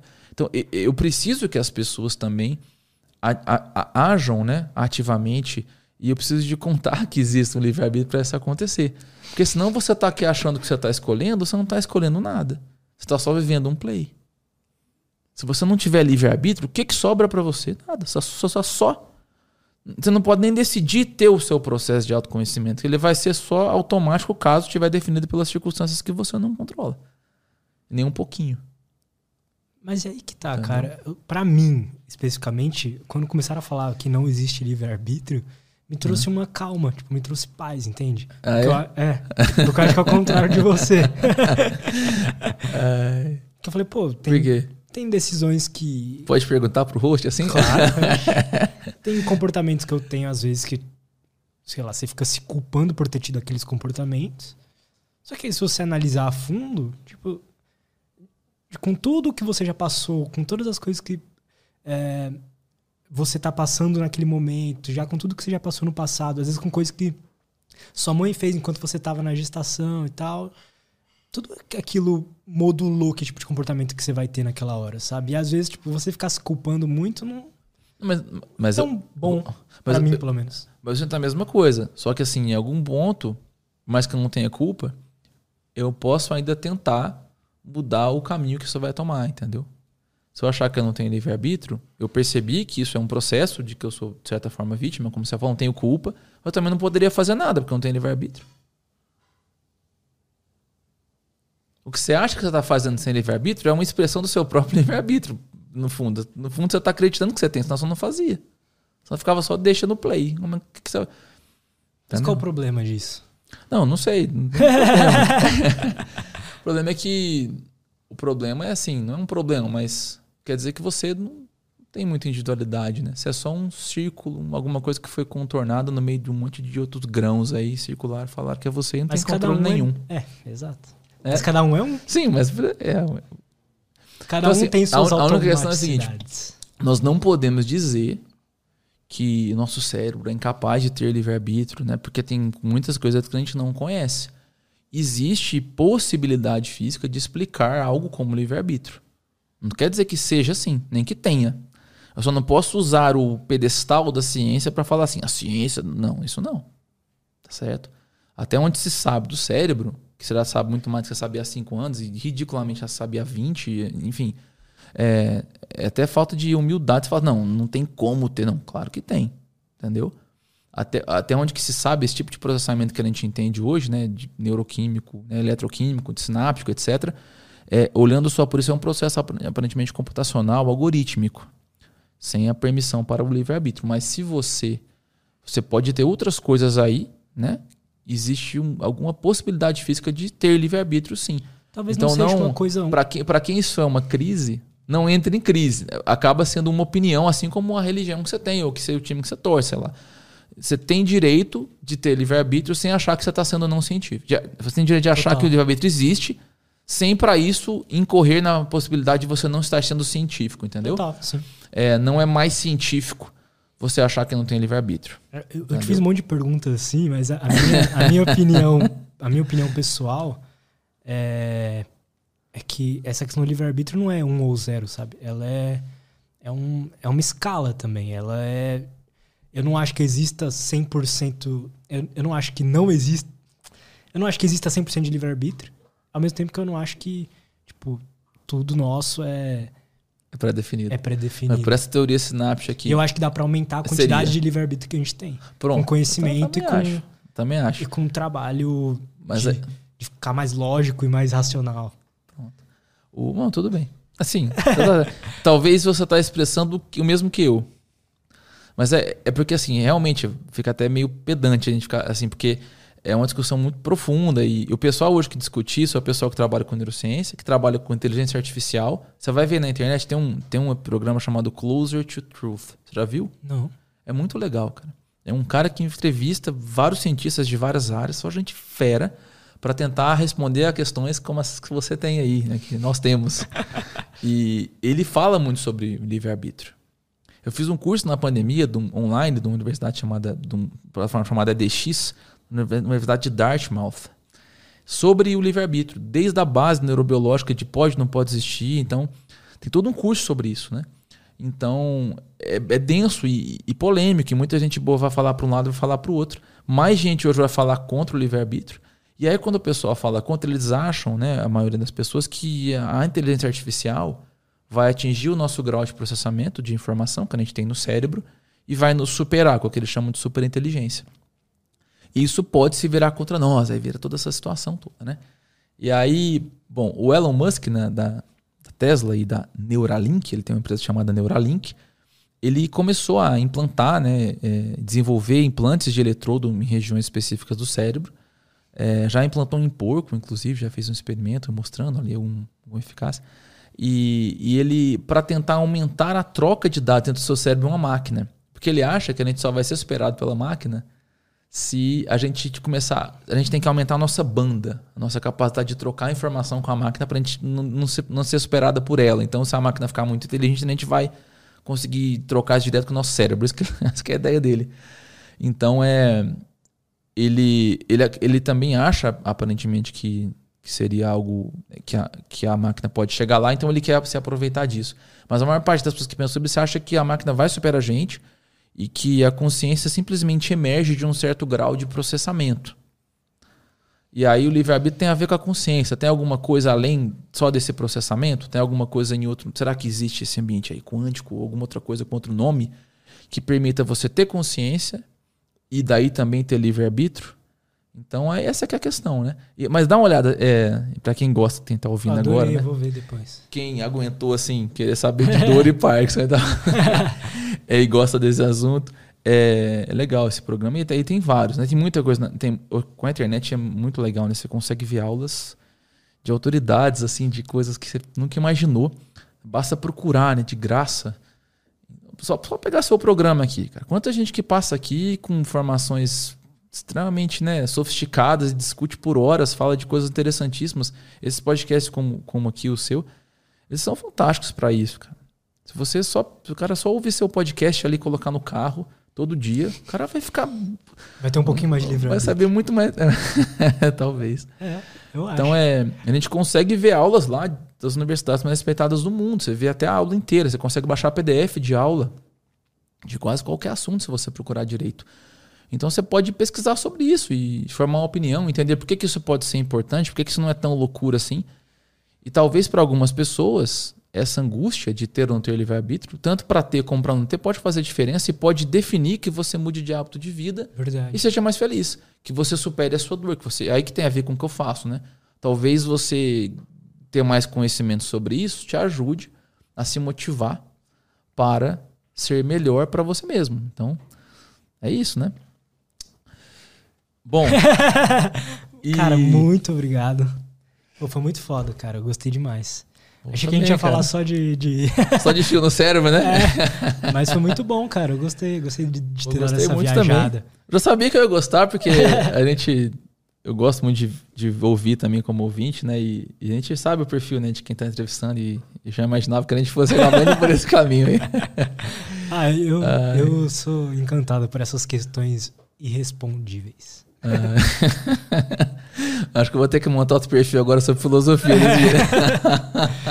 cara, mas é isso. Muito, muito obrigado, cara. Como obrigado é que a galera a pode fazer para te acompanhar lá?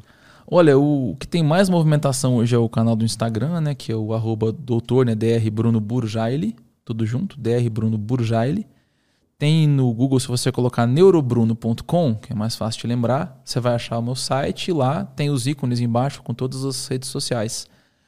E a gente tenta muito levar essa informação adiante, né, por ser uma técnica que pode beneficiar tanto e às quais as pessoas é, não têm acesso por mera. por não, por não saber. Simplesmente sabendo que existe para essas doenças que nós mencionamos, Parkinson, tremor essencial, distonia, ou tratamentos para dor crônica, saber que isso existe e buscar pode fazer muita diferença né, no, na, na sua felicidade, né, no seu bem-estar.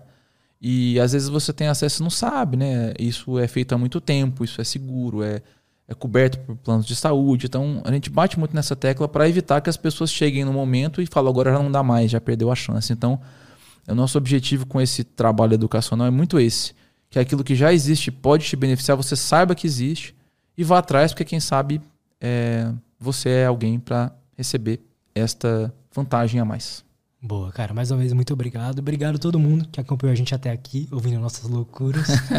e é isso. Não esquece de se inscrever no canal, dar like nesse vídeo e seguir a gente lá no Instagram, tá bom? Até a próxima e